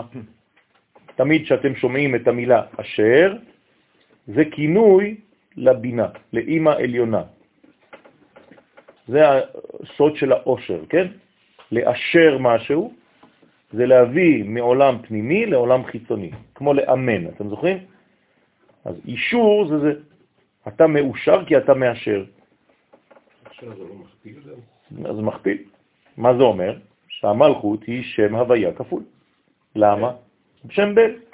זה נקרא אשר למה? כי זה בעצם השתקפות, זה מראה של העולם העליון בעולמנו. זה נקרא אשר. למה בעברית מודרנית אתה אומר אתה מאשר? כן, אני מאשר. מה זה אני מאשר? לקחתי את המקור והביא אותו אותו עכשיו עד החתימה האחרונה. אז האשר הזה יש לו כוח מאוד גדול. 501 בגמטריה, לא ליווייס, כן? אבל אם הוא הצליח, כנראה שהיה לו איזה קוד שם. אז זה כינוי לאימא. על שם שעליונים ותחתונים מאשרים ומשבחים אותה. זאת אומרת שהיא בעצם מוקפת מפנימיות ומחיצוניות, אור פנימי ואור מקיף. ומתאבים לקבל ממנה שפע. זה שאמר אשר אי הוא רמיז במילת בראשית, מילת אשר, אנחנו חוזרים למגמה העיקרית של רבי שמעון בר יוחאי, זכותו תגן עלינו אמן, שהמגמה הראשונה שלו זה לקחת את המילה בראשית ולראות מה היא גונזת. ואז יש בפנים את המילה אשר, כלומר היא מאשרת. רמוזה במילת בראשית שהיא אותיות בית אשר, נכון? הבית של האישור.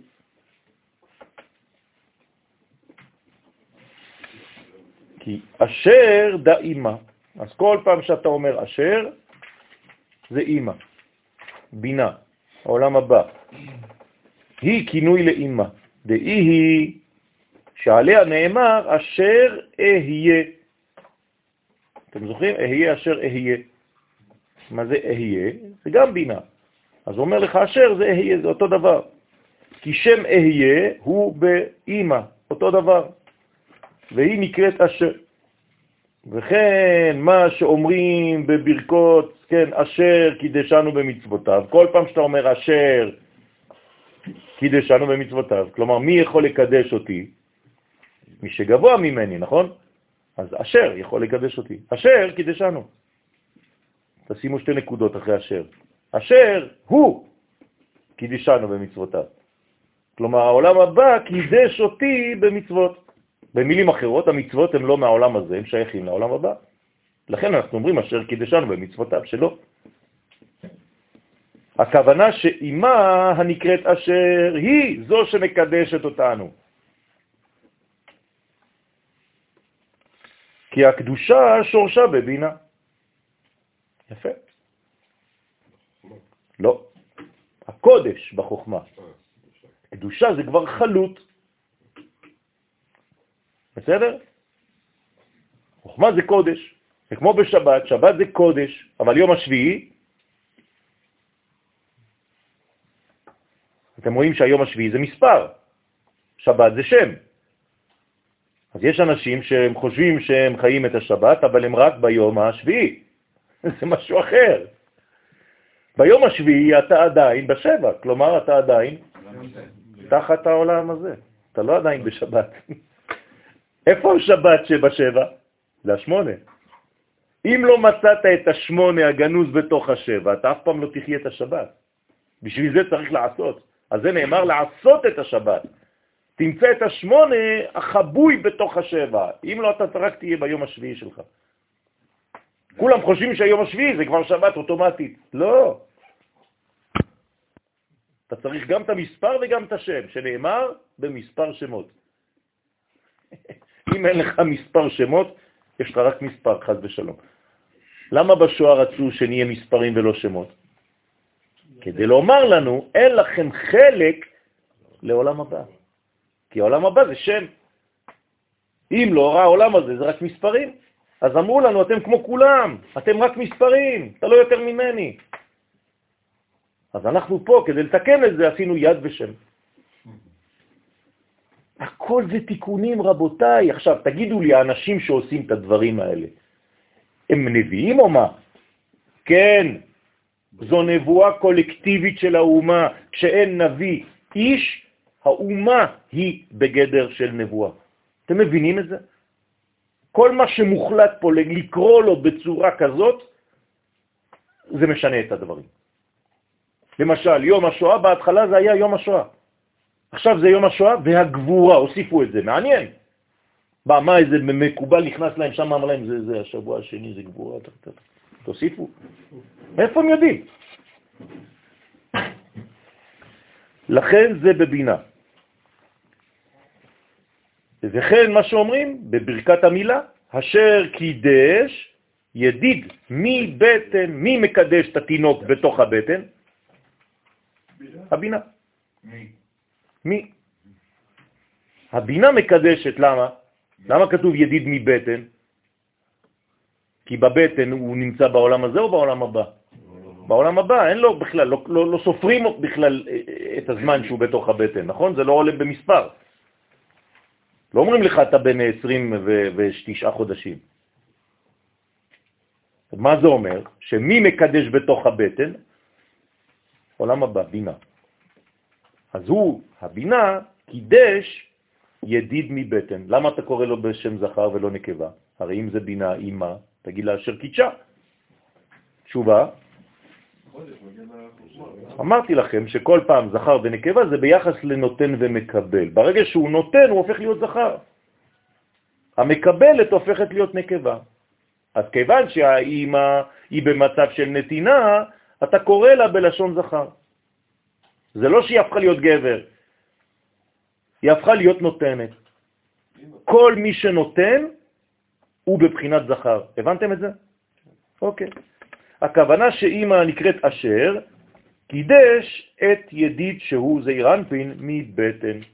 כלומר, מי הביא לעולם את זעירנפין? זעירנפין לא היה כל הזמן, נכון? הוא נולד, זה צריך לחזור לכתבי אריזל. אתם חושבים שיש לנו איזה נתון של עשר ספירות, ככה זרקו לנו את הכל.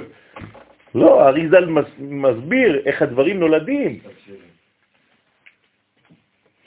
לכן צריך להוציא את זעירנפין, הוא לא היה. אז זה הבינה, העולם הבא, הפנימיות הזאת מוציאה דרך כל מיני תהליכים.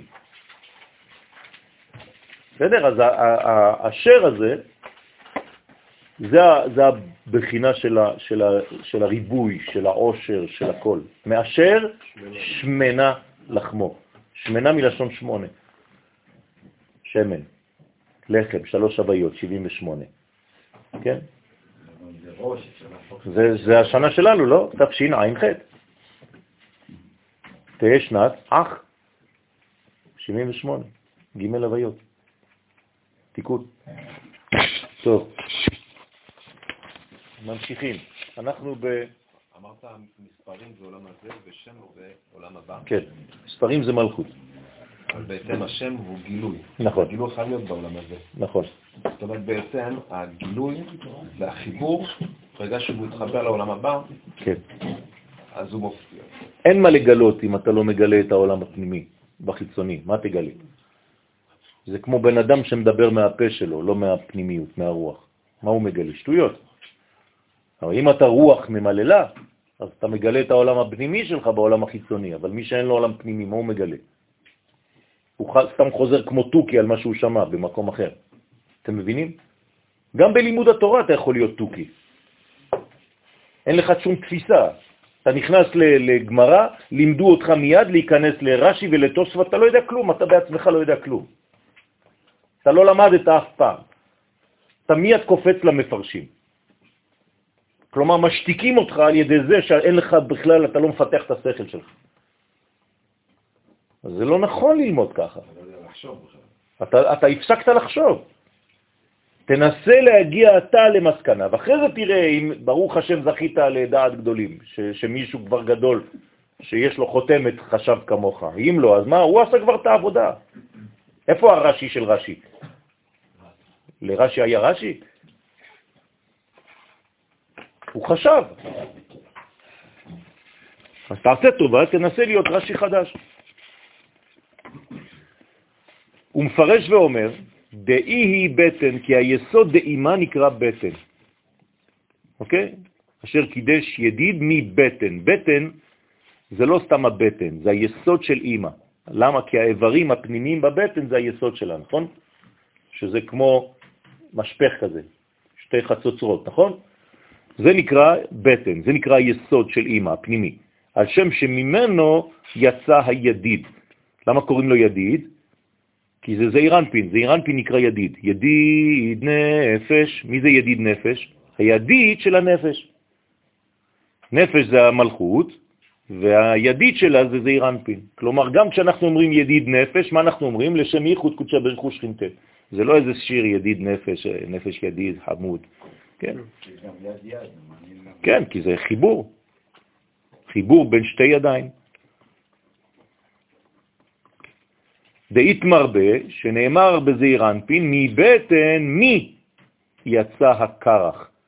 מבטן אימה הנקראת מי, יצא זעיר אנפין בסוד הלידה, שבסוד העיבור נעשה בה קרוש כקרח. כן? שזה בעצם המדרגה הראשונה של הטיפה, איך שהיא נוצרת. זה קרוש? קרוש זה כמו דם שהתייבש. כן, העובר. ועל זה נאמר, הקרח הנורא, הוא מפרש מהי נורא, מי נקרא נורא, אמר דע עמודה דאמצעיתה, האל הגדול, ימין, הגיבור, שמאל, והנורא תפארת. אז כל פעם שאתה אומר נורא, זה לא וואי, זה נורא. כן, זה לא זה. נורא זה אומר קו אמצעי, תיקון, שזה עמוד האמצע. זה זעיר אנפין. כן? אל נורא עלילה, נורא זה זעיר אנפין, זה תפארת. זה לא אל נורא, הוא הולך לעשות לנו בלגנים וזה, זה, לא זה. זה זעיר אנפין שבעמוד האמצעי, הלוואי ש, שנגיע למדרגה של האמצע הזה, זה הבריאות, זה הרופא. במילה תפארת, המילה האמצעית זה רופא. אני י' כו' כרופאיך. כן? אני מרפא אותך מה, מהפסיביות הזאת, מהקטנות הזאת, שאתה מחכה כל הזמן לניסים גלויים, כי אם לא, אתה לא עושה כלום. עד שיבואו ויביאו אותך מהגלות לפה. נורא מלשון עיר, כלומר, זה בה' ופה זה באלף בסוף. נורא בה' זה מישהו שקיבל אה, כדור. בדיוק. אני אומר מה ההבדל. טוב. שבעמוד האמצעי הנקרא נורא, כן, זה האור של, של נון, כן? זה הגילוי של נון, שערי בינה, זה נורא, נורא. אור נון. ואני מצאתי את זה נור א', כאילו, נור. בסדר, אותו דבר, זה האור של נון. בהפוכה. כן. העיבור נקרא קרח. צריך לקרוא יחידה לשירוף הזה. נכון. אז מה זה, למה העיבור נקרא קרח? בגלל שהוא עדיין אה, קפוא, כמו אלמה דקפוא, כלומר הוא עדיין לא חי, הוא פוטנציאל שעדיין לא יתממש. אז זה נקרא קפוא, קרח. הוא מפרש מהי קידש ידיד מבטן, מי נקרא בטן? אומר בטן דאיתם הרבה, מילת בטן שנאמר בפסוק, מבטן מי יצא קרח. כלומר דת צדיק הוא היסוד דאימה הנקרא בטן, שמשם יצא זעיר אנפין הנקרא קרח. עכשיו אנחנו מדייקים יותר. הבטן זה היסוד דאימה, שממשם יצא בעצם זעיר אנפין. אז זעיר אנפין הוא בעצם יוצא במדרגה, ממדרגה של קיפאון למדרגה של חיות. צריך לחמם אותו. וזה המידות. המידות מחממות את הקור שבחוכמה.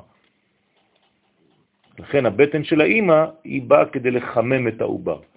הוא שם עטוף בחום שמתאים בדיוק למה שהוא צריך, וזה מה שבונה אותו, מוציא אותו מהקיפאון ומוציא אותו למימוש. אז זיר אנפין היה בחוכמה אצל אבא, הוא עבר לאמא לחימום. נכון, נכון, והיא מפתחת אותו, כמו... ההיריון. כמו האלה שאתה אוכל בקולנוע. פופקורן. פופקורן, כן? פק פק פק. בהתחלה זה גרעין והוא מתחמם. אחרי זה מוכרים לך את זה 50 שקל, זה מי. הוא מוסיף לפרש מה שאמר, אשר דאי היא אימא אילאה, שהיא קידשנו, כן? והעמודה באמצעיתה על ידי שהשפיעה את החסדים ואת הגבורות בתפארת זעיר אנפין. כלומר, איך בונים את זעיר אנפין? מביאים לו מצד ימין ומצד שמאל, חסדים וגבורות, ככה זה בונים אותו. כי הם יוצאים מיסודה המסתיים בחזה דזעיר אנפין. איפה זה מסתיים? פה, נכון? פה מתחילה רחל, נכון? הראש של רחל נמצא פה, כלומר זה הרגליים של לאה. הבנתם? הרגליים של לאה הן עומדות על הראש של רחל. הרגליים של לאה זה אולי נצח ועוד. הרגליים של לאה, לא רק השוקיים שלה, הרגליים של לאה, למטה, הרגליים, עם העקב.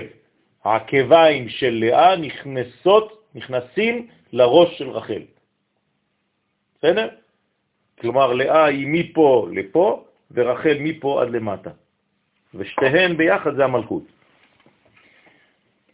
מוסיף לפרש מה שאמר אשר, דאי היא אימא אילאה שהיא קדשנו בעמודה דאמצעיתה, על ידי שהשפיע את החסדים ואת הגבורות בתפארת.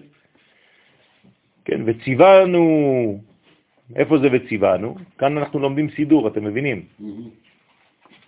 ככה לומדים המקובלים את הסידור, איך לכוון, ואחרי זה הם כותבים ספר, והם כותבים לך באותיות קטנות, כשתגיע למילה וציוונו, אתה תדע לכוון כך וכך. זה הספרים של הרשש, זה מפה. הם לא המציאו סתם כוונות. וציוונו בצדיק, כלומר צוותא לתפארת, הוא מחבר את זה כצוות, כן, עם התפארת. התפארת עוברת דרך הצדיק.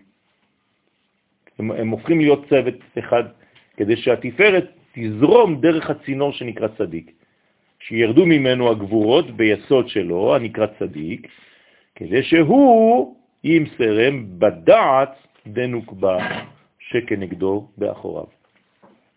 אז היסוד ממשיך את זה לדעת של הנקבה, של המלכות. כל אחד דואג לתת למדרגה שמתחתיו. אם הוא לא דואג לתת למדרגה שמתחתיו, הוא לא יקבל מהמדרגה שמעליו. הבנתם? זה אותו דבר בתורה. מי שלא לומד על מנת ללמד, לא מקבל את הלימוד בצורה אמיתית. זה נעלם ממנו. רק אם אתה לומד על מנת ללמד, זה נקרא תלמוד תורה, ולא לימוד תורה. זה ההבדל בין תלמוד לבין לימוד. תלמוד זה ללמוד על מנת ללמד, ולימוד זה לימוד. אבל זה לא נשאר באמת אם אתה לא הפנמת את זה דרך ההחצנה של זה.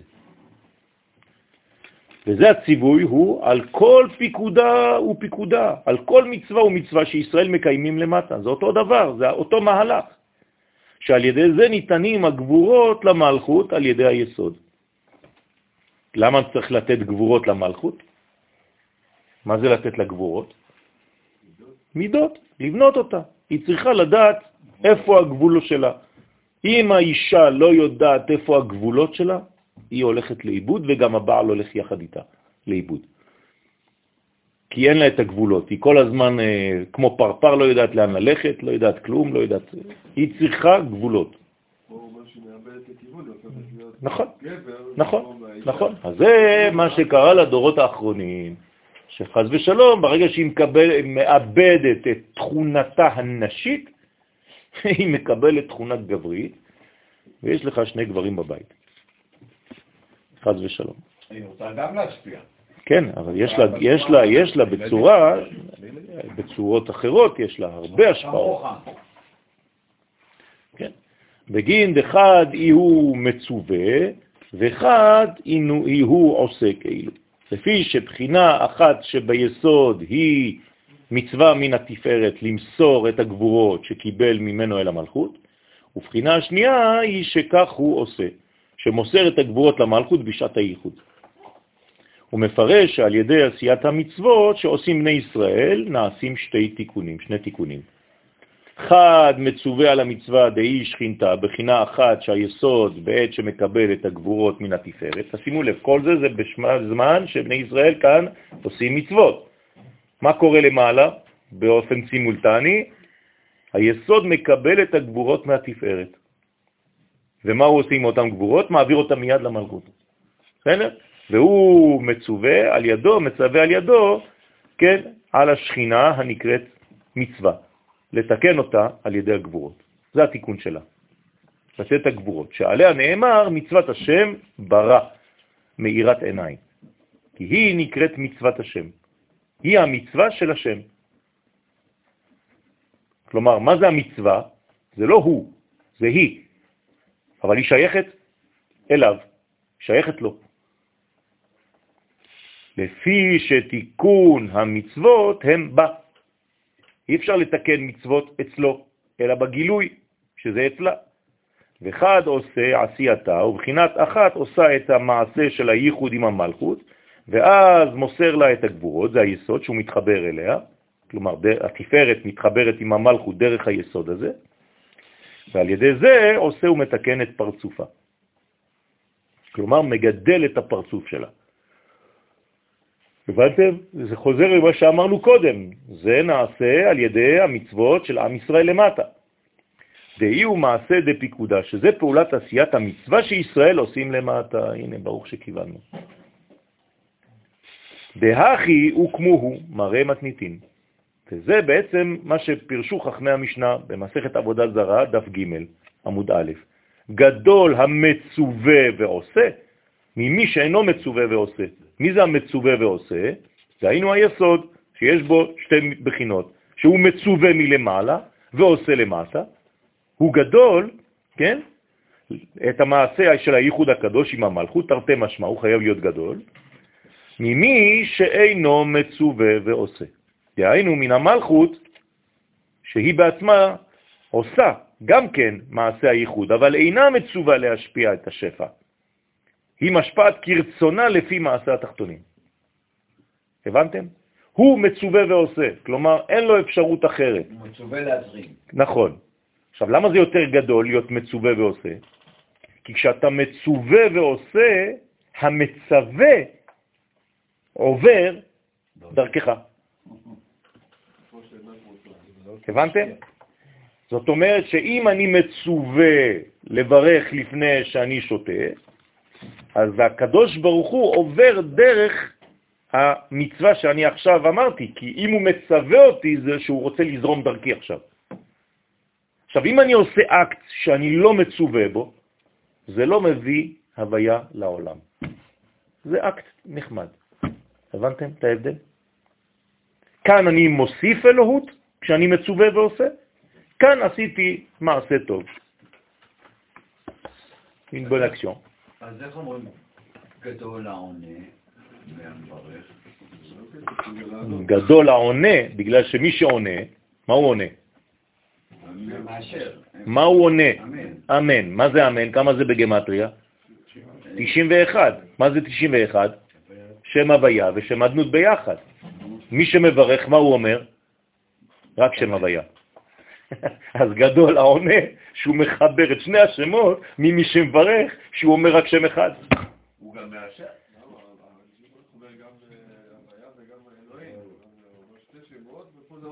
תלוי, אם הוא לא אומר אה, אלוהים, הוא יכול להגיד, לא, כן, ברוך אתה, אדוני, למדני חוקיך. הנה, לא אמרתי.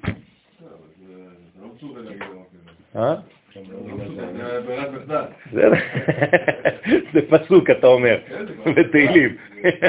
זה כדי לצאת מהברוק. כן, אבל, נכון, אבל, אבל, נכון, אבל זה לא שם אדנות, זה שם אלוהים. אז ה- ה- ה- המדרגה שמה, לכן צריך לכוון כשאתה קורא י' כו' ולראות שם אדנות בפנים. אבל מי שעונה אמן, הוא עושה את זה באופן אוטומטי, גם אם הוא לא מבין כלום. אז לכן הוא גדול. הבנת? השאלה שלך, זה היה. כן, אני עף עליה. אז הבנת? בסדר. כן, אומר. נכון, צריך להיזהר גם איזה אמן אומרים, כן?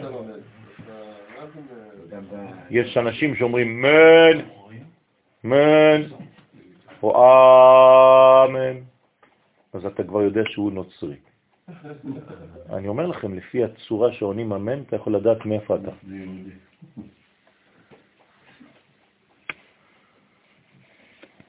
תיזהרו, בזמן הזה מסתובבים בכל מיני מקומות אה, העדים של אה, כאילו י' כו' מנסים אה, לחלק דברים ולגייס אה, כספים וכל מיני, תזרקו. אותי. במענה אזורים רדפו אחריהם, ברחו. הם נכנסו לכפר, השבוע.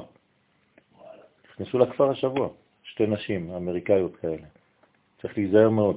והגברים כולם מלובשים אותו דבר, שחור עם עניבה שחורה כזאת, אה, כאלה מסורקים יפה, כאילו, ילד טוב ירושלים אה, על אופניים. כן. יש להם סגנון. טוב. והכיסא מלך מפרש, כן? שכן נרמזת כוונת ברכת המצוות, שצריך לכוון במילה אשר, שהיא אימה עילאה, המאושרת, כן? המאשרת אותנו. קידשנו בתפארת, שעל ידי התפארת, על ידו נמשכת קדושת המצווה אלינו, במצוותיו נצח והוד. לכן זה בלשון רבים. וציוונו, יסוד, כן? שנצטווינו על ידי היסוד על כל מצווה ומצווה לעשותם לתיקון המלכות, שהיא סיום הברכה. כלומר, זאת הכוונה העיקרית לתיקון המלכות, ולא סתם לברך ברכה. למשל בספירת העומר, על ספירת העומר. ספירת העומר זה סמך ה', 65, שם אדנות, צריך לכוון בזה. אז מי שעושה את הכוונות בספירה, כן, אז הוא יכול להתלמד לשאר הכוונות בשנה. הכל כתוב בצורה מסודרת בברכה הזאת של ספירת העומר. וכל זה זה לבנות אותה, לבנות את המלכות. הרי מי בונה את המלכות? אנחנו, עד חג השבועות. ואז היא נכנסת למקווה, יחד איתנו. אנחנו עושים אקט סימבולי, היא נכנסת, אנחנו עושים כאילו. אבל זה נכון, אנחנו משפיעים, ולכן אנחנו מכשירים אותה לזיווג. למה? כי אנחנו לא עושים, היא לא נכנסת. מה? אנחנו לא עושים את זה בפועל, היא לא נכנסת. זה מה שאני אומר. לא זה מה שאני אומר כבר מקודם, שאנחנו עושים לה את כל הדברים, אבל אנחנו רק משחזרים את מה שקורה בעולמות הפנימיים. בסדר? אז היא מתחברת שמה עם אה, זעיר אנפין והיא מותרת לבעלה.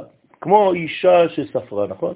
ספרתם לכם שבע שבועות וספרה לה שבעה ימים. אז למה היא סופרת שבעה ימים ואנחנו שבעה שבועות? יפה. כי כדי לבנות את המלכות הכוללת זה קשה יותר מאשר לבנות מלכות פרטית. אז לכן, מה שהיה אמור להיעשות ברגע אחד, נעשה בשבעה שבועות. נמצא- נמשך בזמן. נכון. אבל מתי זה האידאל הזה באמת קורה? שזה הכל ברגע? בחג הסוכות, שנאמר, וייסעו. וייסעו מרעמסס סוכותה, ישר. לא. נכון? יצאו ממצרים, נכנסו לסוכה. בפסח לא. פסח יש שבעה שבועות בין יציאת מצרים רעמסס לבין מתן תורה. הבנתם?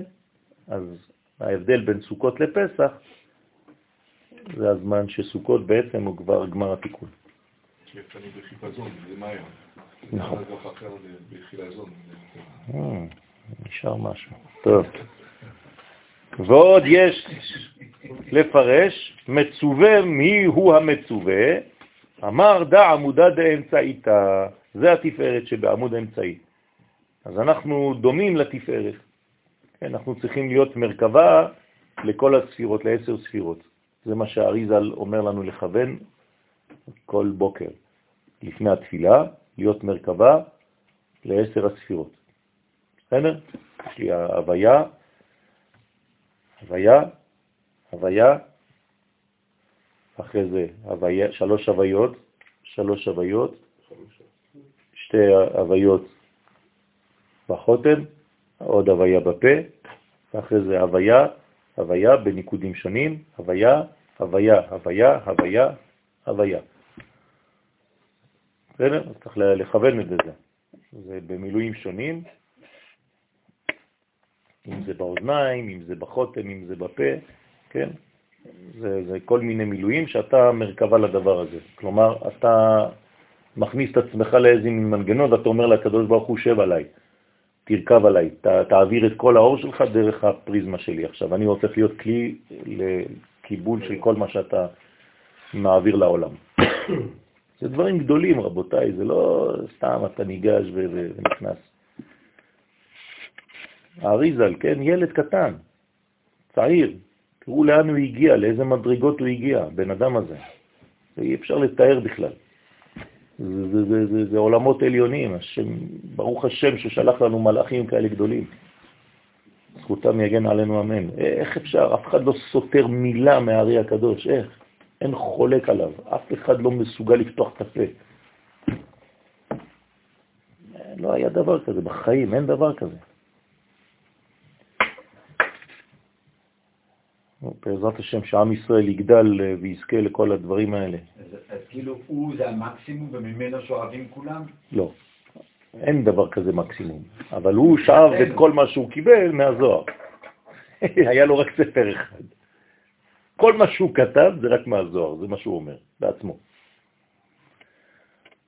בסדר? עכשיו, מאיפה הוא קיבל את הזוהר, רבי שמעון? עכשיו חזרנו לרבי שמעון עוד פעם.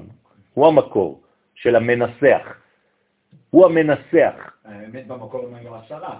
כן, אבל הוא, הוא זה שזכה לנסח את תורת הסוד, הוא זה שזכה לזה. לפניו ידעו, אבל אף אחד לא ניסח את זה. לנסח את זה זה דבר חשוב מאוד, כי זה קשה מאוד להביא את כל החוכמה הזאת, איך אתה מסדר את זה. מי שיש לו כל כך הרבה דברים, הוא לא יודע בכלל מאיפה להתחיל, נכון? אתה רוצה להתחיל שיעור, אם אתה יודע המון, אתה לא יודע מאיפה להתחיל. להפך, מי שלא יודע הרבה, אז קל לו, הוא כותב מהר את מה שהוא יודע. כמו שרבי יהודה הנשיא. לכן האריזל אפילו לא כתב מילה. מילה הוא לא היה מסוגל לכתוב, בגלל שזה היה כל כך גדול עליו. הוא היה רואה כל הזמן דברים, לא יכול, לא יכול, לא יכול להתחיל לכתוב משהו. אז אמר לתלמיד שלו, אתה תכתוב. אני לא יכול לכתוב, רבי חיים ויטל, אתה תכתוב. ככה הוא אומר בעצמו. אחרי זה לך תבין את מה שהוא אומר. זה עוד עולם. דברים שאנחנו לא מבינים, זה, זה, זה גדולים שבכלל, אה, מי, איפה אנחנו, איפה אנחנו? כל הגדולים שבכל הדורות, ו, ו, ו, ויש לך חבורות של אנשים שאתה אומר לך, כל אלה גאונים, והכי גדול מהם זה רבי שניאור זלמן, גדול שבחבורה. אז מי זה האנשים האלה? מה זה, מה זה המלאכים האלה? מאיפה זה בא? זכותם תגן עלינו אמן. זה דברים שאנחנו לא מבינים בכלל, זה, זה, זה עולמות כי כשאתה חושב שאתה חכם, זה בדיחה, לא. זה בדיחה, נשבע לכם זה בדיחה. לא. צריך להיות בענווה שחבל לכם על הזמן.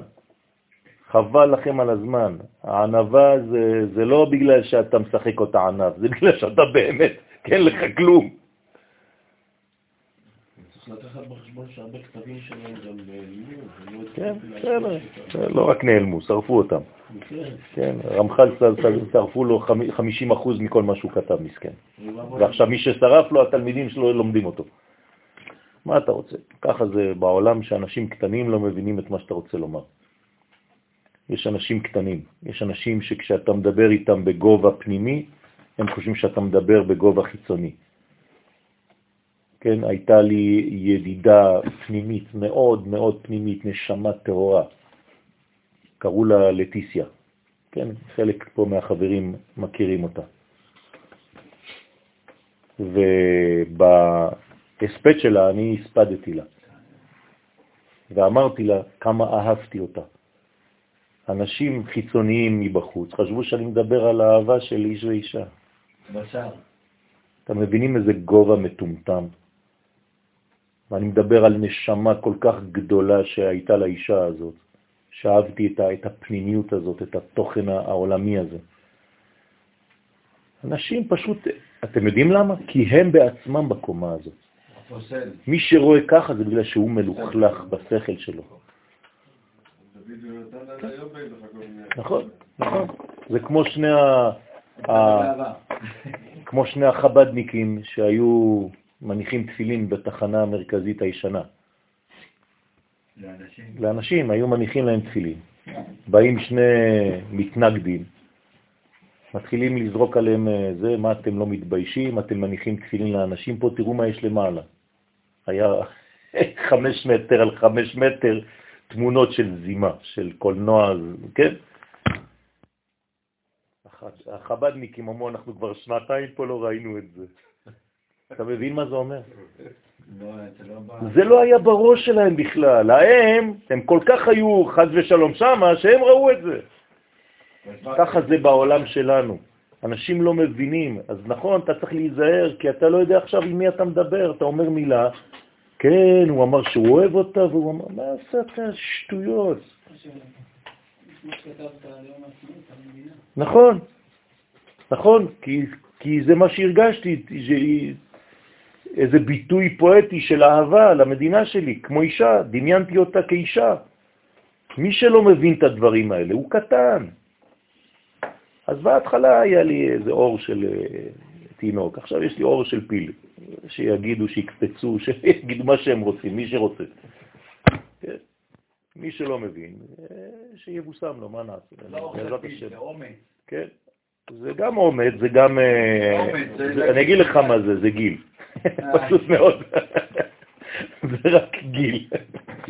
טוב, שבחזה שלו מתגלה היסוד דאבא. דאי הוא מצווה מסתרה דאבא, דאי הוא ראש. אתם רואים? הראש נעשה אשר. בהתחלה זה ראש. כן? לא סתם קראו לראש רבנו אשר. אבל קראו לו בן הראש. הוא היה ראש, וקראו לו רבנו אשר. בגלל זה, כלומר, זה חוכמה שמתגלה בבינה, שהוא מצווה, מצ... מצווה מצד אבא, הנקרא ראש.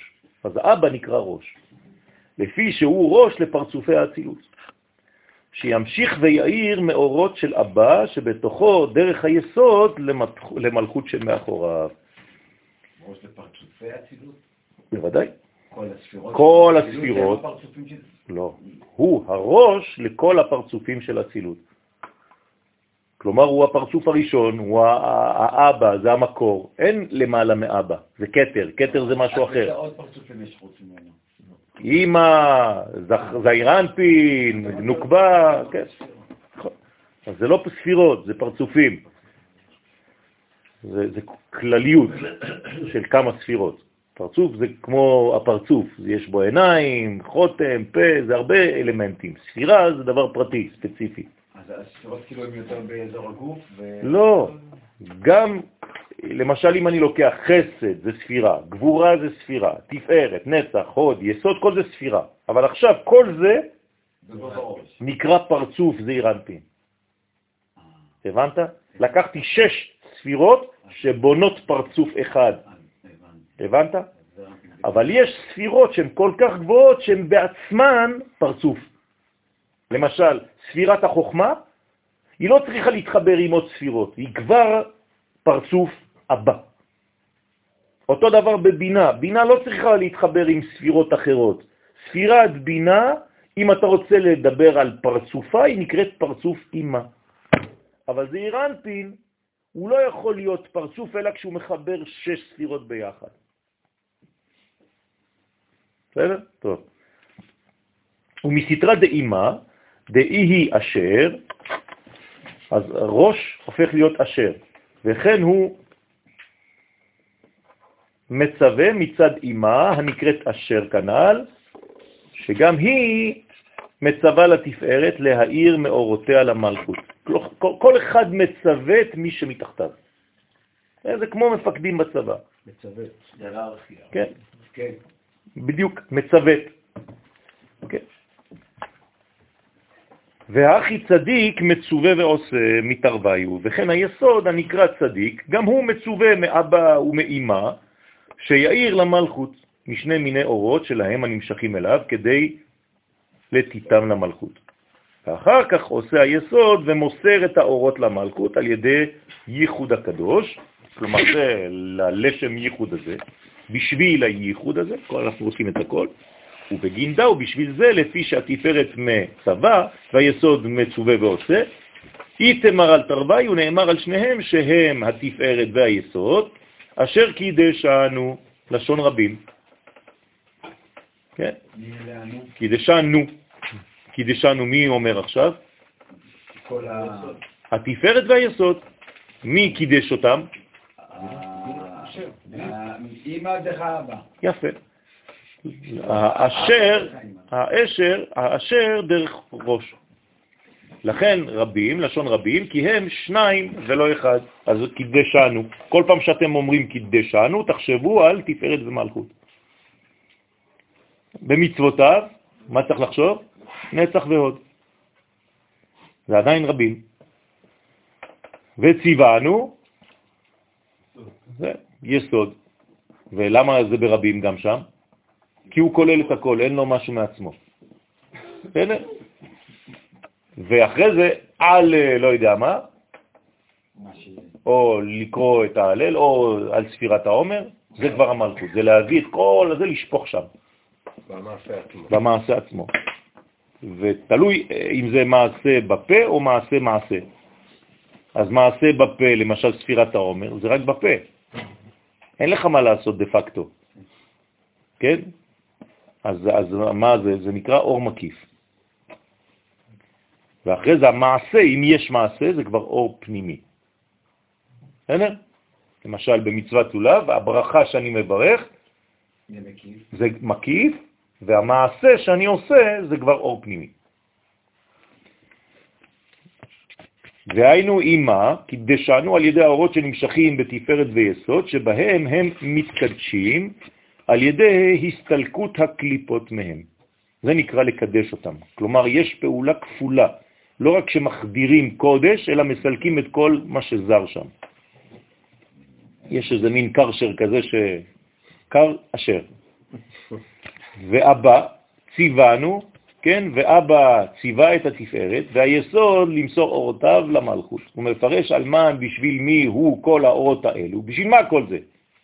אמר על שכינתת התאה, בשביל השכינה התחתונה, שהיא מקבלת הערות, כל האורות הללו, על ידי קיום המצוות של בני ישראל למטה. ומי מקבל את זה בסופו של דבר? בני ישראל למטה. ומי פעל כדי לקבל את זה בסופו של דבר?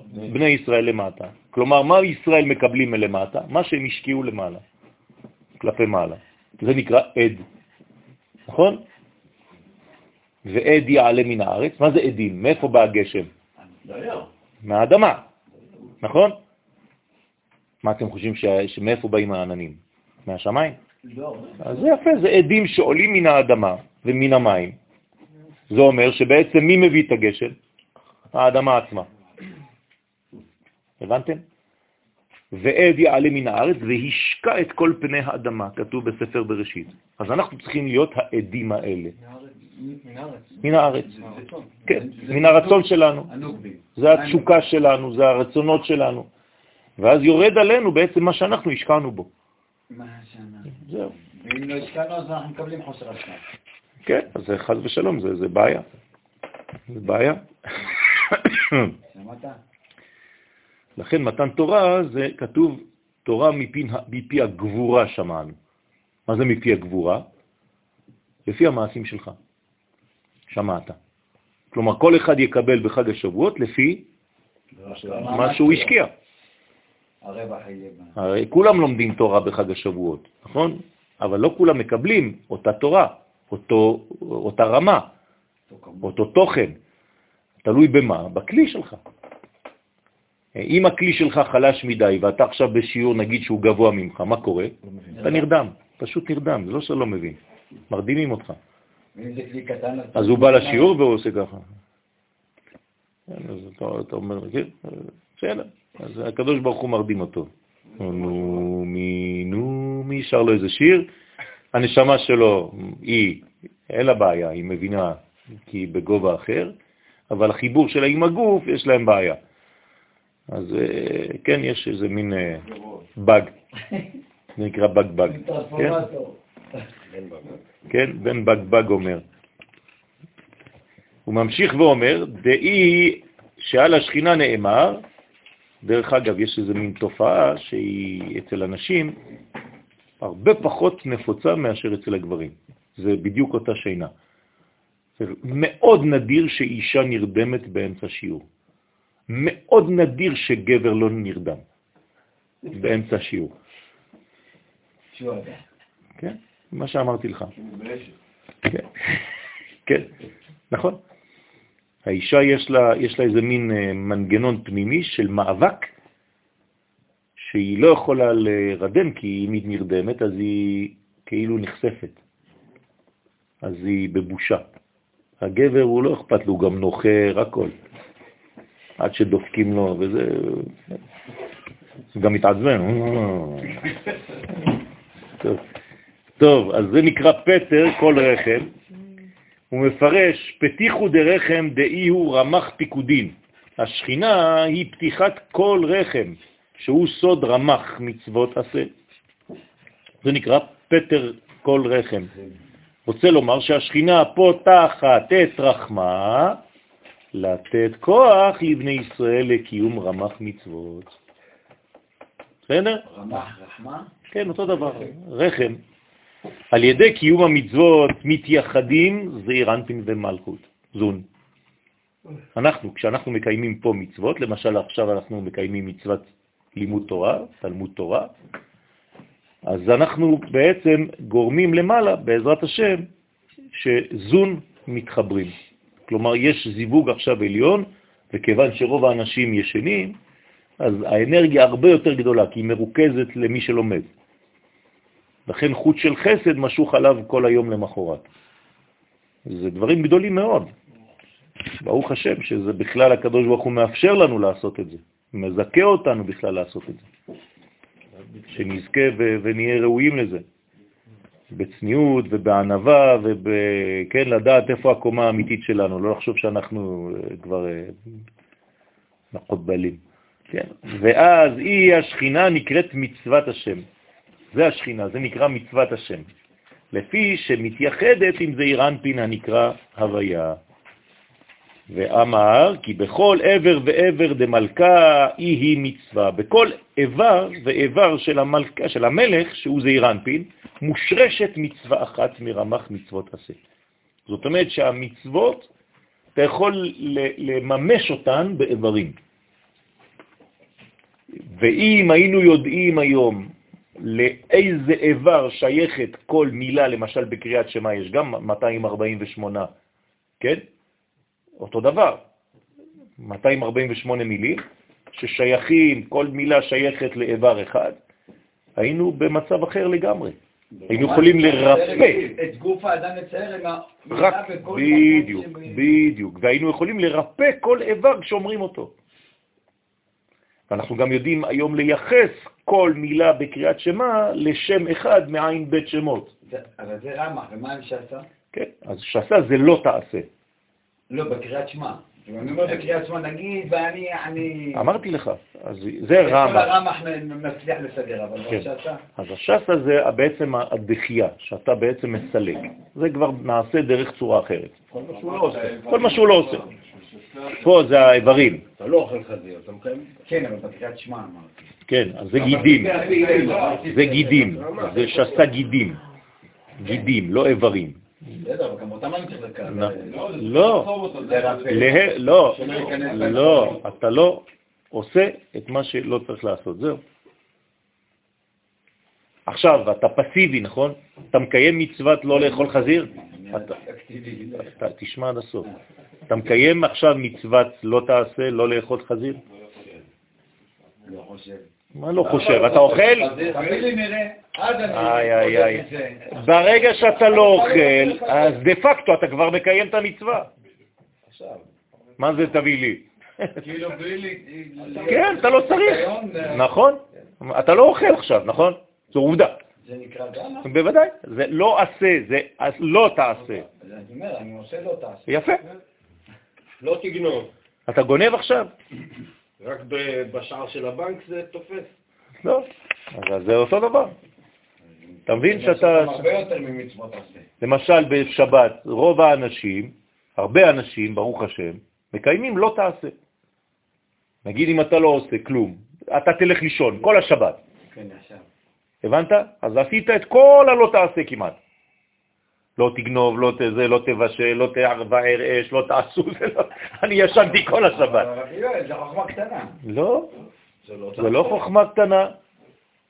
רק שלא עשית חלק מהמצוות שאתה כן צריך לעשות, זה משהו אחר, אבל זה לא חוכמה קטנה. כי אני לא בכלל באינטראקציה עם הפיתוי. זה לא משנה, מה אתה חושב שאתה. עושה משהו רק כשהפיתוי מולך? לא, שם מראה מידת לא, ההתגברות שלך. לא נכון, לא מדברים על זה, לא מדברים על זה. לא, להפך, אתה לא צריך את זה. מה אתה חושב שכל הזמן, אז אני כל הזמן צריך ללכת במקום של זונות, חס ושלום, כדי לראות אם אני נחשף. כן, היא פלנלית על ה... אז אסור לעשות את זה, להפך. ברגע שאני כבר בחרתי שלא לעבור שם, אני כבר במצוות לא תעשה, מנעתי מעצמי משהו. כי יש מצווה המתקיימת בידיים, ויש מצווה המתקיימת בעיניים, ויש מצוות שבפה, ויש מצוות ברגל. לכן הם רמח מצוות עשה כנגד רמח איברים, ויש איברים גם פנימיים, לא רק חיצוניים. כי לכל עבר יש מצווה מיוחדת לו בפרטות. בסדר? דוד המלך כתב את זה בתהילים, הוא חילק ממש את כל התהילים, כל פרק בתהילים הוא כתב לאיזה חלק בגוף זה יכול כן, לעזור. נכון, נכון. ועוד יש לפרש באופן אחר, כי אשר קידשנו הוא מסתרה דאבא. כלומר, הוא מקדש. נכון? כי הוא מקדש, הוא, הוא הקודש. מי יכול לקדש? מקודם אמרנו שזה הראש, השם. אשר, אבל האמת שזה הכל מתחיל מאבא. נכון? עכשיו, הוא כותב דאבא ואימא, כלומר אי אפשר להפריד ביניהם, כי אמרנו בתחילת השיעור שהם כל הזמן בזיווג, לכן כשאני אומר לכם אימא אתם יודעים שאבא מאחורה, בפנים. זה לא שהוא היא לבד, אין דבר כזה היא לבד. אבא תמיד בתוך אימא. זה הסוד הגדול. זעיר אנפין הוא לא תמיד עם המלכות. זה כבר תלוי, זה נקרא זיווג לפרקים. אבל למעלה הם בזיווג תדירי. סליחה. בעולם הזה כן, אי אפשר זיווג תדמידי. אפשר לעתיד לבוא בביאת המשיח, זה מה שיהיה. כן, מה הוא אמר, אי אפשר זיווג? תדירי, תדירי. כן, תמידי. אז ו- תחזור להיות צלע. לא הבנתי. למה היא תחזור להיות צלע? בייחוד תמידי. נו כן. תיכנס לתוכי בחזרה. לא, לא. לא, לא. זה אומר שיהיה חיבור, כן, נונסטופ, ברמה שאתה נמצא בה כשאתה הגעת למקסימום של החיבור שלך האינטימי. כלומר, אותו עושר, אותנו. אותו תענוג, יהיה כל הזמן, ברצף. זה משהו שאנחנו לא יכולים לדמיין אותו. כן, כי אנחנו נראה אורות גדולים כאלה של גאולה ושל... הרי כתוב, שמחנו כי ימות עיניתנו, שנות ראינו רעה. כמה זמן, כמה זמן סבלנו? כמעט ששת אלפים שנה, נכון? אנחנו סובלים ששת אלפים שנה מכל הגויים. אז תגיד לי איך זה סבל. איך שמחנו? שמחה תהיה, אין לנו זמן כבר, נגמר הזמן, אז איך? יפה מאוד. בפרק זמן קצר של כמה שנים, בוא נגיד סתם אה, 20 שנה, הוא יכניס לנו את האנטיתזה של 6,000 של סבל. זאת אומרת שהשמחה תהיה פה בעוצמה שאתה לא מבין בכלל. כל הרעה תהפוך להיות בשמחה במצב, בזמן מאוד מאוד מוגבל, כלומר זה יהיה פי מיליון, זה, זה, זה, זה, תעשה את, ההפרש מתמטית, כן, אה, 20 חלקי 6,000, או 6,000 חלקי 20, כמה זה יוצא? זאת אומרת זה פי 300. הנה, לפי המספר שלי פה 20, אבל אם זה 40 זה משהו אחר, כן? הבנתם איך זה עובד? אז אנחנו לא מבינים בכלל אי, לאיזו רמה של שמחה אנחנו נגיע. נכון, נכון, נכון. זה, זה פשוט אה, אי אפשר. לדעתי זה יהיה, לדעתי, כן, לפי מה שהגעתי אליו היום, זה יהיה פי 49. כי על זה נאמר שבעתיים, כאור שבעת הימים.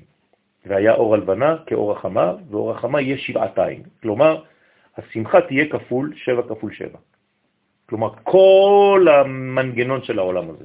כלומר, נהיה בשמחה לפחות 49 פעמים מה שהיינו בסבל. שזה המון. כי הסבל היה נוראי, אני מזכיר לכם. תדמיינו את הסבל הכי נוראי בשואה, תתרגמו אותו לשמחה כפול 49. כן? ממש, תיקון עולם. עכשיו, אתה צודק שבשאלה שלך אם נחזיק מעמד, לכן אנחנו מתקדמים בלימוד שלנו כדי להיות ממחזיקי המעמד. כי מי שלא יהיו לו הכלים הראויים לזה, הוא לא יחזיק מעמד, האור יהיה יותר מדי גדול. ובשביל זה צריך להתרכז בלימוד הזה ולפתח אותו, כדי להיות ראויים לאור הזה ולהיות כלי קיבול אמיתי, לאור הגדול הזה. אז אחרי, עכשיו, אשר מצד אמא, קידשנו מצד אבא, שהם תקנו את זעיר אנפין מצד החסדים שלהם, הדאו דכתיב, זה שכתוב, ויאמר אלוהים יהי אור, ויהי אור. הוא מפרש, ויאמר אלוהים יהי אור, דהיינו מסתרא דאבא דאיהו י', מצד אבא שהוא סוד האות י', על השם הוויה, של השם הוויה, באות י' של יהי, הוא האמירה. כלומר, הוא לקח את היוד של שם הוויה והכניס אותה ביוד של יהי. שאמר יהי דהיינו מסתרא דאמא, דאי ה. מצד האמא, שהיא סוד ה, כלומר הוא לקח את היוד של שם הוויה, הכניס אותה לה של ה של בינה, הראשונה בשם הוויה, הנרמזת באות ה של יהי, שאבא אמר לאמא שהיא תהווה ותהוציא את האור. ומה היא הוציאה?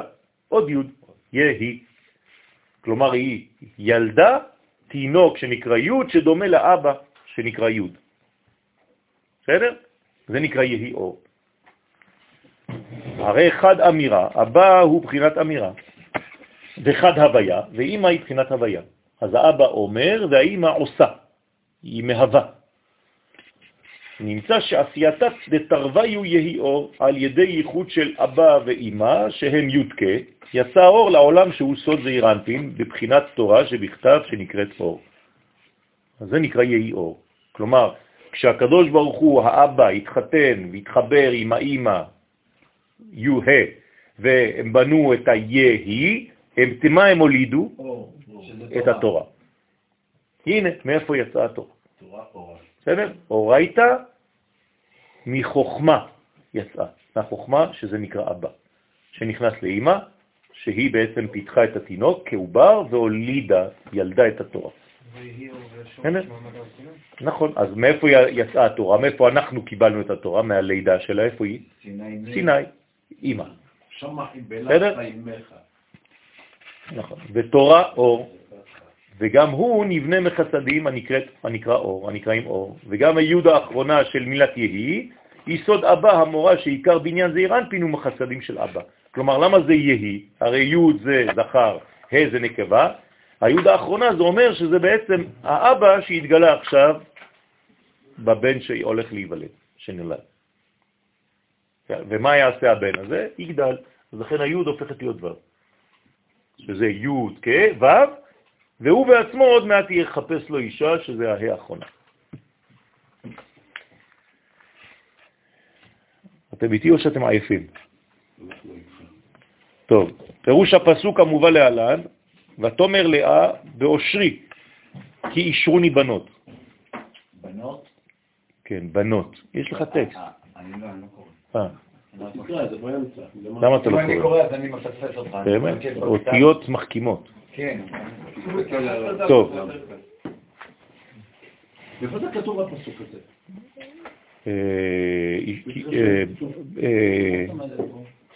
שהיא יולדת, לאה. אה, היא יולדת בג'ר. כן, נכון. פירוש, שבח, הנה, אתה רואה אותה גם שם, יהיה לי כי שבחוני הנשים. כלומר, כשאישה יולדת, אז כל הנשים באות, משבחות אותה. בסדר? זה בשלב הראשון, אחרי זה כבר לא שמים לב, שמים לב רק לתינוק, והאישה כבר נזרקת לעבר. והבעל בכלל כבר נעלם מהתמונה. הבעל לאט לאט נעלם מהתמונה, וזה הסוד של כל הזיווגים שמתפרקים. כי, כי ברגע שהיא הופכת להיות אימא, היא כבר שוכחת להיות אישה, אחרי זה היא בעצמה כבר לא אימא ולא אישה, כי כל האנשים מתעסקים בתינוק והיא כבר נזרקת לעבר, אז היא כבר באיזה מין אה, טראומה, והוא בכלל נשכח מה, מכולם. אז צריך להיזהר בכל הזוגיות הזאת דווקא כשהיא מתיישנת. ולא לא להיכנס לאיזה מין מצב של הרגל שהוא בעצם אויב גדול. ואמר ועוד יש לפרש טעם שאימה נקראת אשר. למה האימא נקראת אשר? על שם הכתוב באושרי כי אישרוני בנות, שאימא אומרת שעליונים ותחתונים מאשרים אותי, על שהוצאתי את ישראל ממצרים. עכשיו תשימו לב איזה יופי, מה קורה פה? מה הוא מדמה את יציאת מצרים ל... לידה. כלומר, איפה המטריקס שלנו, איפה הרחם שלנו? מצרים. נכון? אז לא לשכוח את זה. וזה שכתוב אשר שהיא בינה, אומרת, הוצאתיך מארץ מצרים, ושואל, וכי עבד דאי הוא בבי אסירי דמלכה, וכי עבד שהוא בבית האסורים של המלך, רוצה לומר שבני ישראל ירדו למצרים בגזירת הקדוש ברוך הוא, שאמר לאברהם אבינו כי גר יהיה זרעך, זרעך, תשימו לב, הזרע, נכון? בארץ לא להם, ועבדום ועינו אותם, כן? ואב תכלה מלכה לאפה קלה מבי אסירה, והבטיח אותו המלך ברוך הוא להוציא את אותו ילד שהוא בעצמו הכניס לבית האסורים, הבטיח להוציא אותו מבית האסורים, כמו שכתוב, אחרי כן יצאו ברכוש גדול. יתלה למלכה לשם בחגרמה? אז מה, מה, מה הוא עשה פה?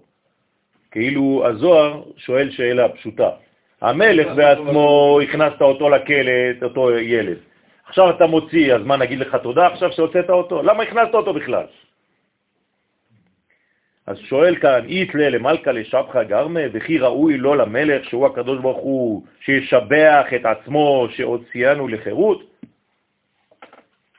כמו שכתוב, אשר הוצאתיך מארץ מצרים, אז למה הוא כאילו משוויץ עם זה שהוא הוציא אותנו ממצרים? מה היינו יכולים לענות לו כביכול, חז ושלום? אתה הכנסת אותנו, אז מה, כאילו חוכמה גדולה. אז למה הקדוש ברוך הוא דווקא אומר לנו, אנוכי אדוני אלוהיך אשר הוצאתיך מארץ מצרים? למה הוא אומר לנו את זה? אני, אני בכלל ראיתי במצרים אימא. לא חשוב עכשיו, אני לא מדבר עכשיו. מי הוציא אותנו משם? הקדוש ברוך הוא, שזה יהיה אימא, שזה יהיה, לא חשוב, מי מיילד אותך? האבא, אוקיי? אתה יוצא מהאימא. אבל מי הכניס אותך לבטן של האימא? מי הכניס את הזרע לתוך הבטן של האימא? אותו אבא, אז אותו אחד שהכניס הוא שמוציא, אז על מה הוא מתגאה? הבנת את השאלה עכשיו? כן, אבל זה על דרך העולם, כאילו, של הריון ולידה והגעה לעולם. אז בוא נראה מה עונה הזוהר. אז בדיוק, בוא נראה מה עונה הזוהר. בינתיים אני בשאלה, עוד לא חיפשתי תשובה. זה רטורי, כן, מה? לא, זה הגיוני. אז בוא נראה. אז כמה זימין? הרבה פעמים נזכר בתורה שהוציא הקדוש ברוך הוא את ישראל ממצרים. כמה פעמים? חמישים פעמים. הוא משיב, אז מה התשובה? אלא חמשין זימנין, הנה, חמישים פעמים עד קיר באורייתא יציאת מצרים, חמישים פעמים נזכר בתורה השבחים של יציאת מצרים, והם נמנים ונפרטים כל החמישים פסוקים בספר הפרדס. מי כתב ספר הפרדס? לא, לא, לא. רבי משה קורדוברו, כן? זה מהאזור שלך שם. קורדובה, לבדינה, כן. כתב את זה בספרדית, לא, כתב בעברית, אבל הוא היה מקורדוברו, מקורד, קורדובה, כן? כן. לקבל חמישים תרעין דבינה, כל זה כדי לקבל חמישים שערי בינה, כנגד שערי, שערי בינה, שנפתחו לצורך גאולת ישראל ממצרים לחירות עולם. לאיש תמודען לאון, מאן אתר אפיקלון מן גלותה, להודיע להם מאיזה מקום הוציא אותם הקדוש ברוך הוא מן הגלות. רוצה לומר, השבח הוא במה שהוציאנו הקדוש ברוך הוא ממ"ט שערי טומאה בחסד גדול על ידי התגלות 50 שערי בינה. במילים אחרות, הקדוש ברוך הוא לא הכניס אותנו עד ל-50 שערי טומאה, 49 מדרגות של טומאה. הוא הכניס אותנו למצרים. זה שאנחנו שם נפלנו והמשכנו את הגלות, זה כבר הבעיה שלנו, זה לא הוא. הוא לא אמר לאברהם אבינו, אני מביא את הילדים שלך, את הזרע שלך לארץ לא להם, ואחרי זה אני אעשה שהם ירדו ל-49 מדרגות של תומה, שיהיו מחוסלים כמעט, ואחרי זה אני אוציא אותם. לא. ועבדו ועינו אותם. זה ועבדו ועינו אותם, אבל זה לא אומר שהם יהיו בתומעה. אבל זה שהם ירדו לתומעה, זה בעיה שלהם.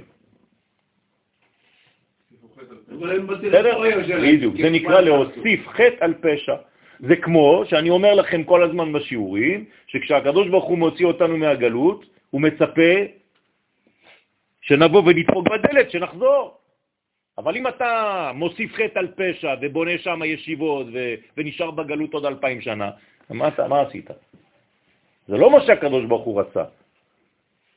זה מוגבל בזמן, יש זמן לגלות, ועכשיו זמן לחזור. למה אתה לא חוזר? אז אותו דבר כאן, הקדוש ברוך הוא, על מה הוא מתגאה כביכול כשהוא אומר, אנוכי השם אלוהיך אשר הוצאתיך מארץ מצרים? על זה שלמרות שנפלת ל-49 מדרגות של טומאה, אני הוצאתי אותך בחסד. לא היית ראוי שהוציא אותך בכלל, אבל אני הוצאתי אותך. אתה יודע למה אני הוצאתי אותך? עוד דקה כבר. כי הסגולה שלך זו שמעניינת אותי. אני בראתי אותך עם סגולה מיוחדת, שאם אני לא, במרכאות, עכשיו אני הולך להגיד משהו מאוד מאוד חמור, שאם אני לא מוציא אותך עכשיו ממצרים, אני, הקדוש ברוך הוא, לא יכול להתגלות בעולם, אני חייב לחזור לתוהו ובוהו, אני מחריב את הכל. במילים אחרות, יש אינטרס Mm. לקדוש ברוך הוא, בוודאי, להוציא אותנו ממצרים כדי שיעביר דרכנו את המסר שיש לו לומר לעולם. אתם עדיי ואני אל. אם אתם לא עדיי, אני מחזיר את העולם לתוהו ובוהו. עובדה שמה שאני אומר זה נכון, מסכת שבת, שאם אתם לא מקבלים את התורה, אני מחזיר את העולם לתוהו ובוהו. כלומר, אני מפרק את כל החבילה. לא שווה, כי אני, כל מה שבראתי זה רק כדי להתגלות בעולם דרככם. במצרים באיזה אה, תקופה, כן, כנראה פספסנו לצאת. מה? לא, במצרים לא יכולנו לצאת. אי אפשר, היינו שם, אמרת, לא, אה. בגלויות האחרות, אה, אוקיי. חוץ ממצרים. מצרים זה חייב להתחיל בגאולה שבאה ממנו. שם אנחנו עדיין בתינוקות. הבסיס של... הבסיס עוברים, אפילו לא, לא, יותר מזה, לא כתוב שהיינו בתוך בטן של אימא, היינו בתוך בטן של בהמה, ככה כתוב. אז, אתם מבינים? אז מה זה אומר? מה, מה יוצא, יכול לתת עם של בני אדם מתוך פרה? כן. או מתוך העגלה? תלוי מה השורש. אתם מבינים? אז זה אומר שיצאנו גם אנחנו כמו בהמות, ולכן הפכנו מבהמה לחי... לאדם במשך 49 ימים של העומר. נכון. לכן, מה זה עגל הזהב? חזרה למה? לשורש של מצרים. הבנתם? מבחינה מנטלית. תראו איזה יופי יש בתורה, זה פשוט, זה שיעור בפסיכולוגיה. רגע, אז הייתה עוד יציאת מצרים גם במעמד ה... תמיד זה חוזר, תמיד זה חוזר ברמה האחרת. כלומר, זה אף פעם לא חוזר למקום הראשון, זה ספירלה. אותה בעיה, אבל בשנה אחרת, במדרגה אחרת, בראש אחר, בחוויה אחרת. מה? לא, הנקודה, היא לא היא, אבל היא חוזרת במדרגה החדשה שלך בגוון אחר. זאת הסיבה בסדר? שפרק גדול לא נכנס לקודש הקודשים עם בגדי זהב. כן, כן, זה בשביל לא לה- להזכיר את החטא. בדיוק. אבל משה רבנו מותר לו להיכנס איך שהוא רוצה. אז לא אמרנו כלום. טוב. ולא על ידי המלכות, שאז היינו יוצאים בדינים חז ושלום. כן? כלומר, אם היינו יוצאים על ידי המלכות, מה זה לצאת על ידי המלכות? הדורשת. יוצא, מי שלא מת. אה? מי זה, מה זה לצאת על ידי המלכות? מה זה בדינים? זכאי יוצא, לא זכאי יפה, בזכות. אם היינו מחכים לצאת בזכות, לא היינו יוצאים, זה מה שזה אומר, זה נקרא מלכות. אתם מבינים מה, מה אני אומר לכם, מה זה מלכות? מלכות זה מה? יפה מאוד, זה עבודת האדם במהלך האלוהי. אז שמה לא יכולנו לצאת ככה. אז הקדוש ברוך הוא בנה את המדרגה הראשונה של המלכות הזאת. אני בעצמי, אני הבנתם? זה. כי שם גם הוא לא רוצה לצאת, בשביל זה יש גם צעירים שידחפו אותו החוצה. בסדר, אז אבל זה... אנחנו חייבים את הקורה בנושא הזה, הרב. ככה אני מבין, כאילו במהלך הזה של מצווה. בוודאי, אבל אנחנו לא מדברים על זה עכשיו. אני יודע, הבנתי, אבל אה, אנחנו לא מדברים על, ה, על, ה, על, ה, על התמונה הכוללת. התמונה הכוללת, היא, אתה יכול להגיד את זה על כל דבר. גם היא הייתה חייבת לחטוא, וגם הוא היה חייב לרצוח, והוא היה, כולם אותו דבר, זה, זה היה חייב למות וזה חז ושלום. אי אפשר ככה. אנחנו, אנחנו לא מדברים בגובה הזה, בגובה הזה אתה מפסיק ללמוד. אתה מבין? ולפעול. כי אתה אומר, טוב, בין כה וכה זה הכל ממנו, אז כל מה שאני עושה, לא עושה, מחליט, לא מחליט, אין לי מה לעשות בכלל. זה מחבל בעשייה שלך כבן אדם. כלומר, אחרי הגלות מצרים כל יהודי חייב לראות את עצמו כאילו, ליבי במזרח ואני במערב. אני במערב וליבי במזרח. כלומר, שכל הזמן הוא משתוקק לארץ ישראל ולהגיע למקום הזה בגלויות, בגלויות. לא להישאר במצב הזה. בוודאי, בטח. חז ושלום. הרב הראשי לצרפת יום אחד נכנס באמצע שיעור שלי, בבית וגן, עשיתי חנוכת בית, והוא נכנס באמצע השיעור, ממש באמצע השיעור, כולם קמים וזה, הרב הראשי הגדול. אז אני אומר, "אה, ברשות הרב, אני יכול להמשיך? מה, מה לעשות? אז הוא אומר לי, תמשיך, תמשיך, תמשיך. אז המשכתי ודיברתי על אה, חנוכת בית, על ארץ ישראל ועל זה, אז הוא אומר לי את מה שאתה עכשיו אומר לי. אתה יודע שגם אנחנו שמה, ליבנו איתכם, רק שהגוף שלנו בחוץ. אמרתי לו, כבוד הרב. אז אמרתי לו, כבוד הרב, זה נקרא סכיזופרניה. אז כולכם חולים. ככה אמרתי לו, לרב הראשי של צרפת, נשבע לכם. אז הוא היה קצת נבוך. אמרתי לו, עם כל הכבוד, כן, זה נקרא סכיזופרניה. אני הייתי מחזיר את הרגליים אל מקום של הלב, וחי כבן אדם נורמלי במקום הנורמלי. היה אדם גדול, זכותו תגן על עונה אמן, זה רב סיכוי. אבל אה, כן, היה לי קצת איזה דיבור איתו. אז הנה מאמר רבי שמעון, דרך אגב, פעם אה, עשיתי לו איזה משהו טלפוני כדי שיבוא לארץ, שיגיד לכל יהודי צרפת לעלות. הוא אמר את זה בצורות שונות, אבל היה לי, הייתי, הייתי עם אה, פה איזה רב גדול מאוד, וחיברתי ביניהם בחיבור טלפוני, שהוא יגיד לו שמה, להגיד לכל היהודים לעלות משם. אז הם עוברים משכונה לשכונה, בינתיים. פה תוקעים סכין, נכון? פה תוקעים סכין, אז הולכים לשכונה השנייה, שם זה בסדר. עכשיו, כן, תראו איזה ראש מעוות וגלותי. יש עכשיו אה, כל מיני עיירות קטנות שבהם יש הרבה הרבה אנטישמיות שמתעוררת. אז הם אמרו, בואו נקבץ את כל היהודים של הפרברים של פריס ונשלח אותם לסטרסבורג. נשבע לכם, השבוע. שמעת את זה? באמת, הנה. ונעשה עכשיו קהילה יהודית גדולה, פור אלמו, כן? זה ממש גטו. הגטו האחרון. תגידו לי, אתם נורמלים? מי אמר אבל שארץ ישראל רוצה אותם? אה? יפה, שארץ יפה. אז אנחנו... למה לדחוק בהם ולבוא כשארץ ישראל לא רוצה אותם? אבל הם האחים שלנו. אנחנו, אנחנו מאמינים שהם האחים, ואנחנו משתדלים. אולי אנחנו לא מאמינים נכון, אולי אנחנו טועים. יכול להיות. אנחנו מתעקשים להביא אותם, להביא אותם, הם רוצים להישאר שם, תן להם להישאר שם. מי שלא רצה לצאת ממצרים, נכון. הכריחו אותו לצאת, לא. התפללו עליו, לא רוצה לצאת, אל תצא, צודק. תישאר שם. אתה צודק. אתה צודק, יש משהו במה שאתה אומר. אבל בגלל שלמדנו את מה שקרה במצרים, אנחנו צריכים קצת לנסות לפחות להגיד. אבל אתה צודק. לא רוצה לשמוע, אל תשמע, אני לא הולך... סטרסבורג, נכון, נכון, אה, נכון, תישאר בסטרס. סטרסבורג. עיר הסטרס. הרב, עננים, אני חושב שהאמירה הזאת היא לא כל כך, אה, כי הרי זה מנגנון כללי. מה זה מנגנון כללי? עם כלל ישראל נמצא פה. כלל ישראל נמצא פה. אבל יש- זה מתבטא באנשים. כלל. ישראל נמצא פה, לא קהילות. קהילות זה נפוליאון. כלל ישראל נמצא פה. המילה קהילה, כן, זה בגלות, קהילת יעקב. זה לא פה, פה אין קהילות. פה זה כנסת ישראל, בת זוגו של הקדוש ברוך הוא, זה עם, נגמר הסיפור. נכון, אבל מ-48 זה שעון חול שנאספים עוד נשמות ועוד נשמות יפה. ובונים פה מנגנון. אז מי שרוצה, בא לבד, זה מה שהוא לא אומר לך.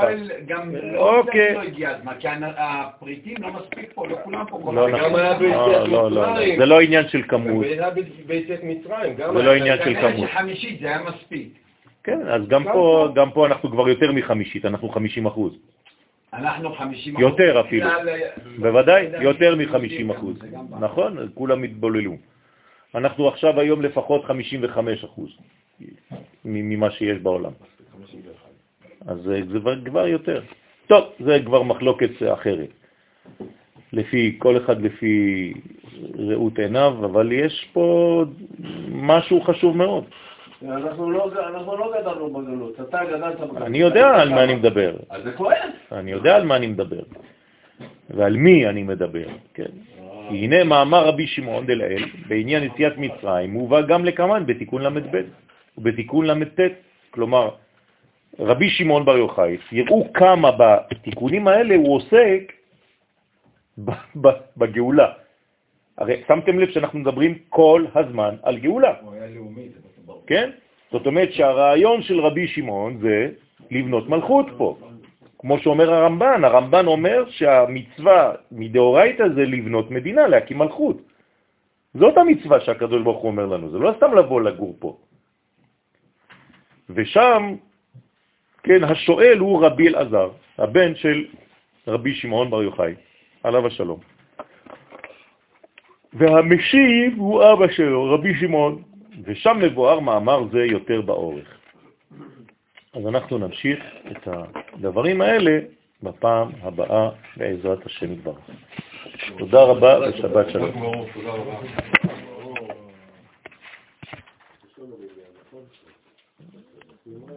רבי הקשיא. רבי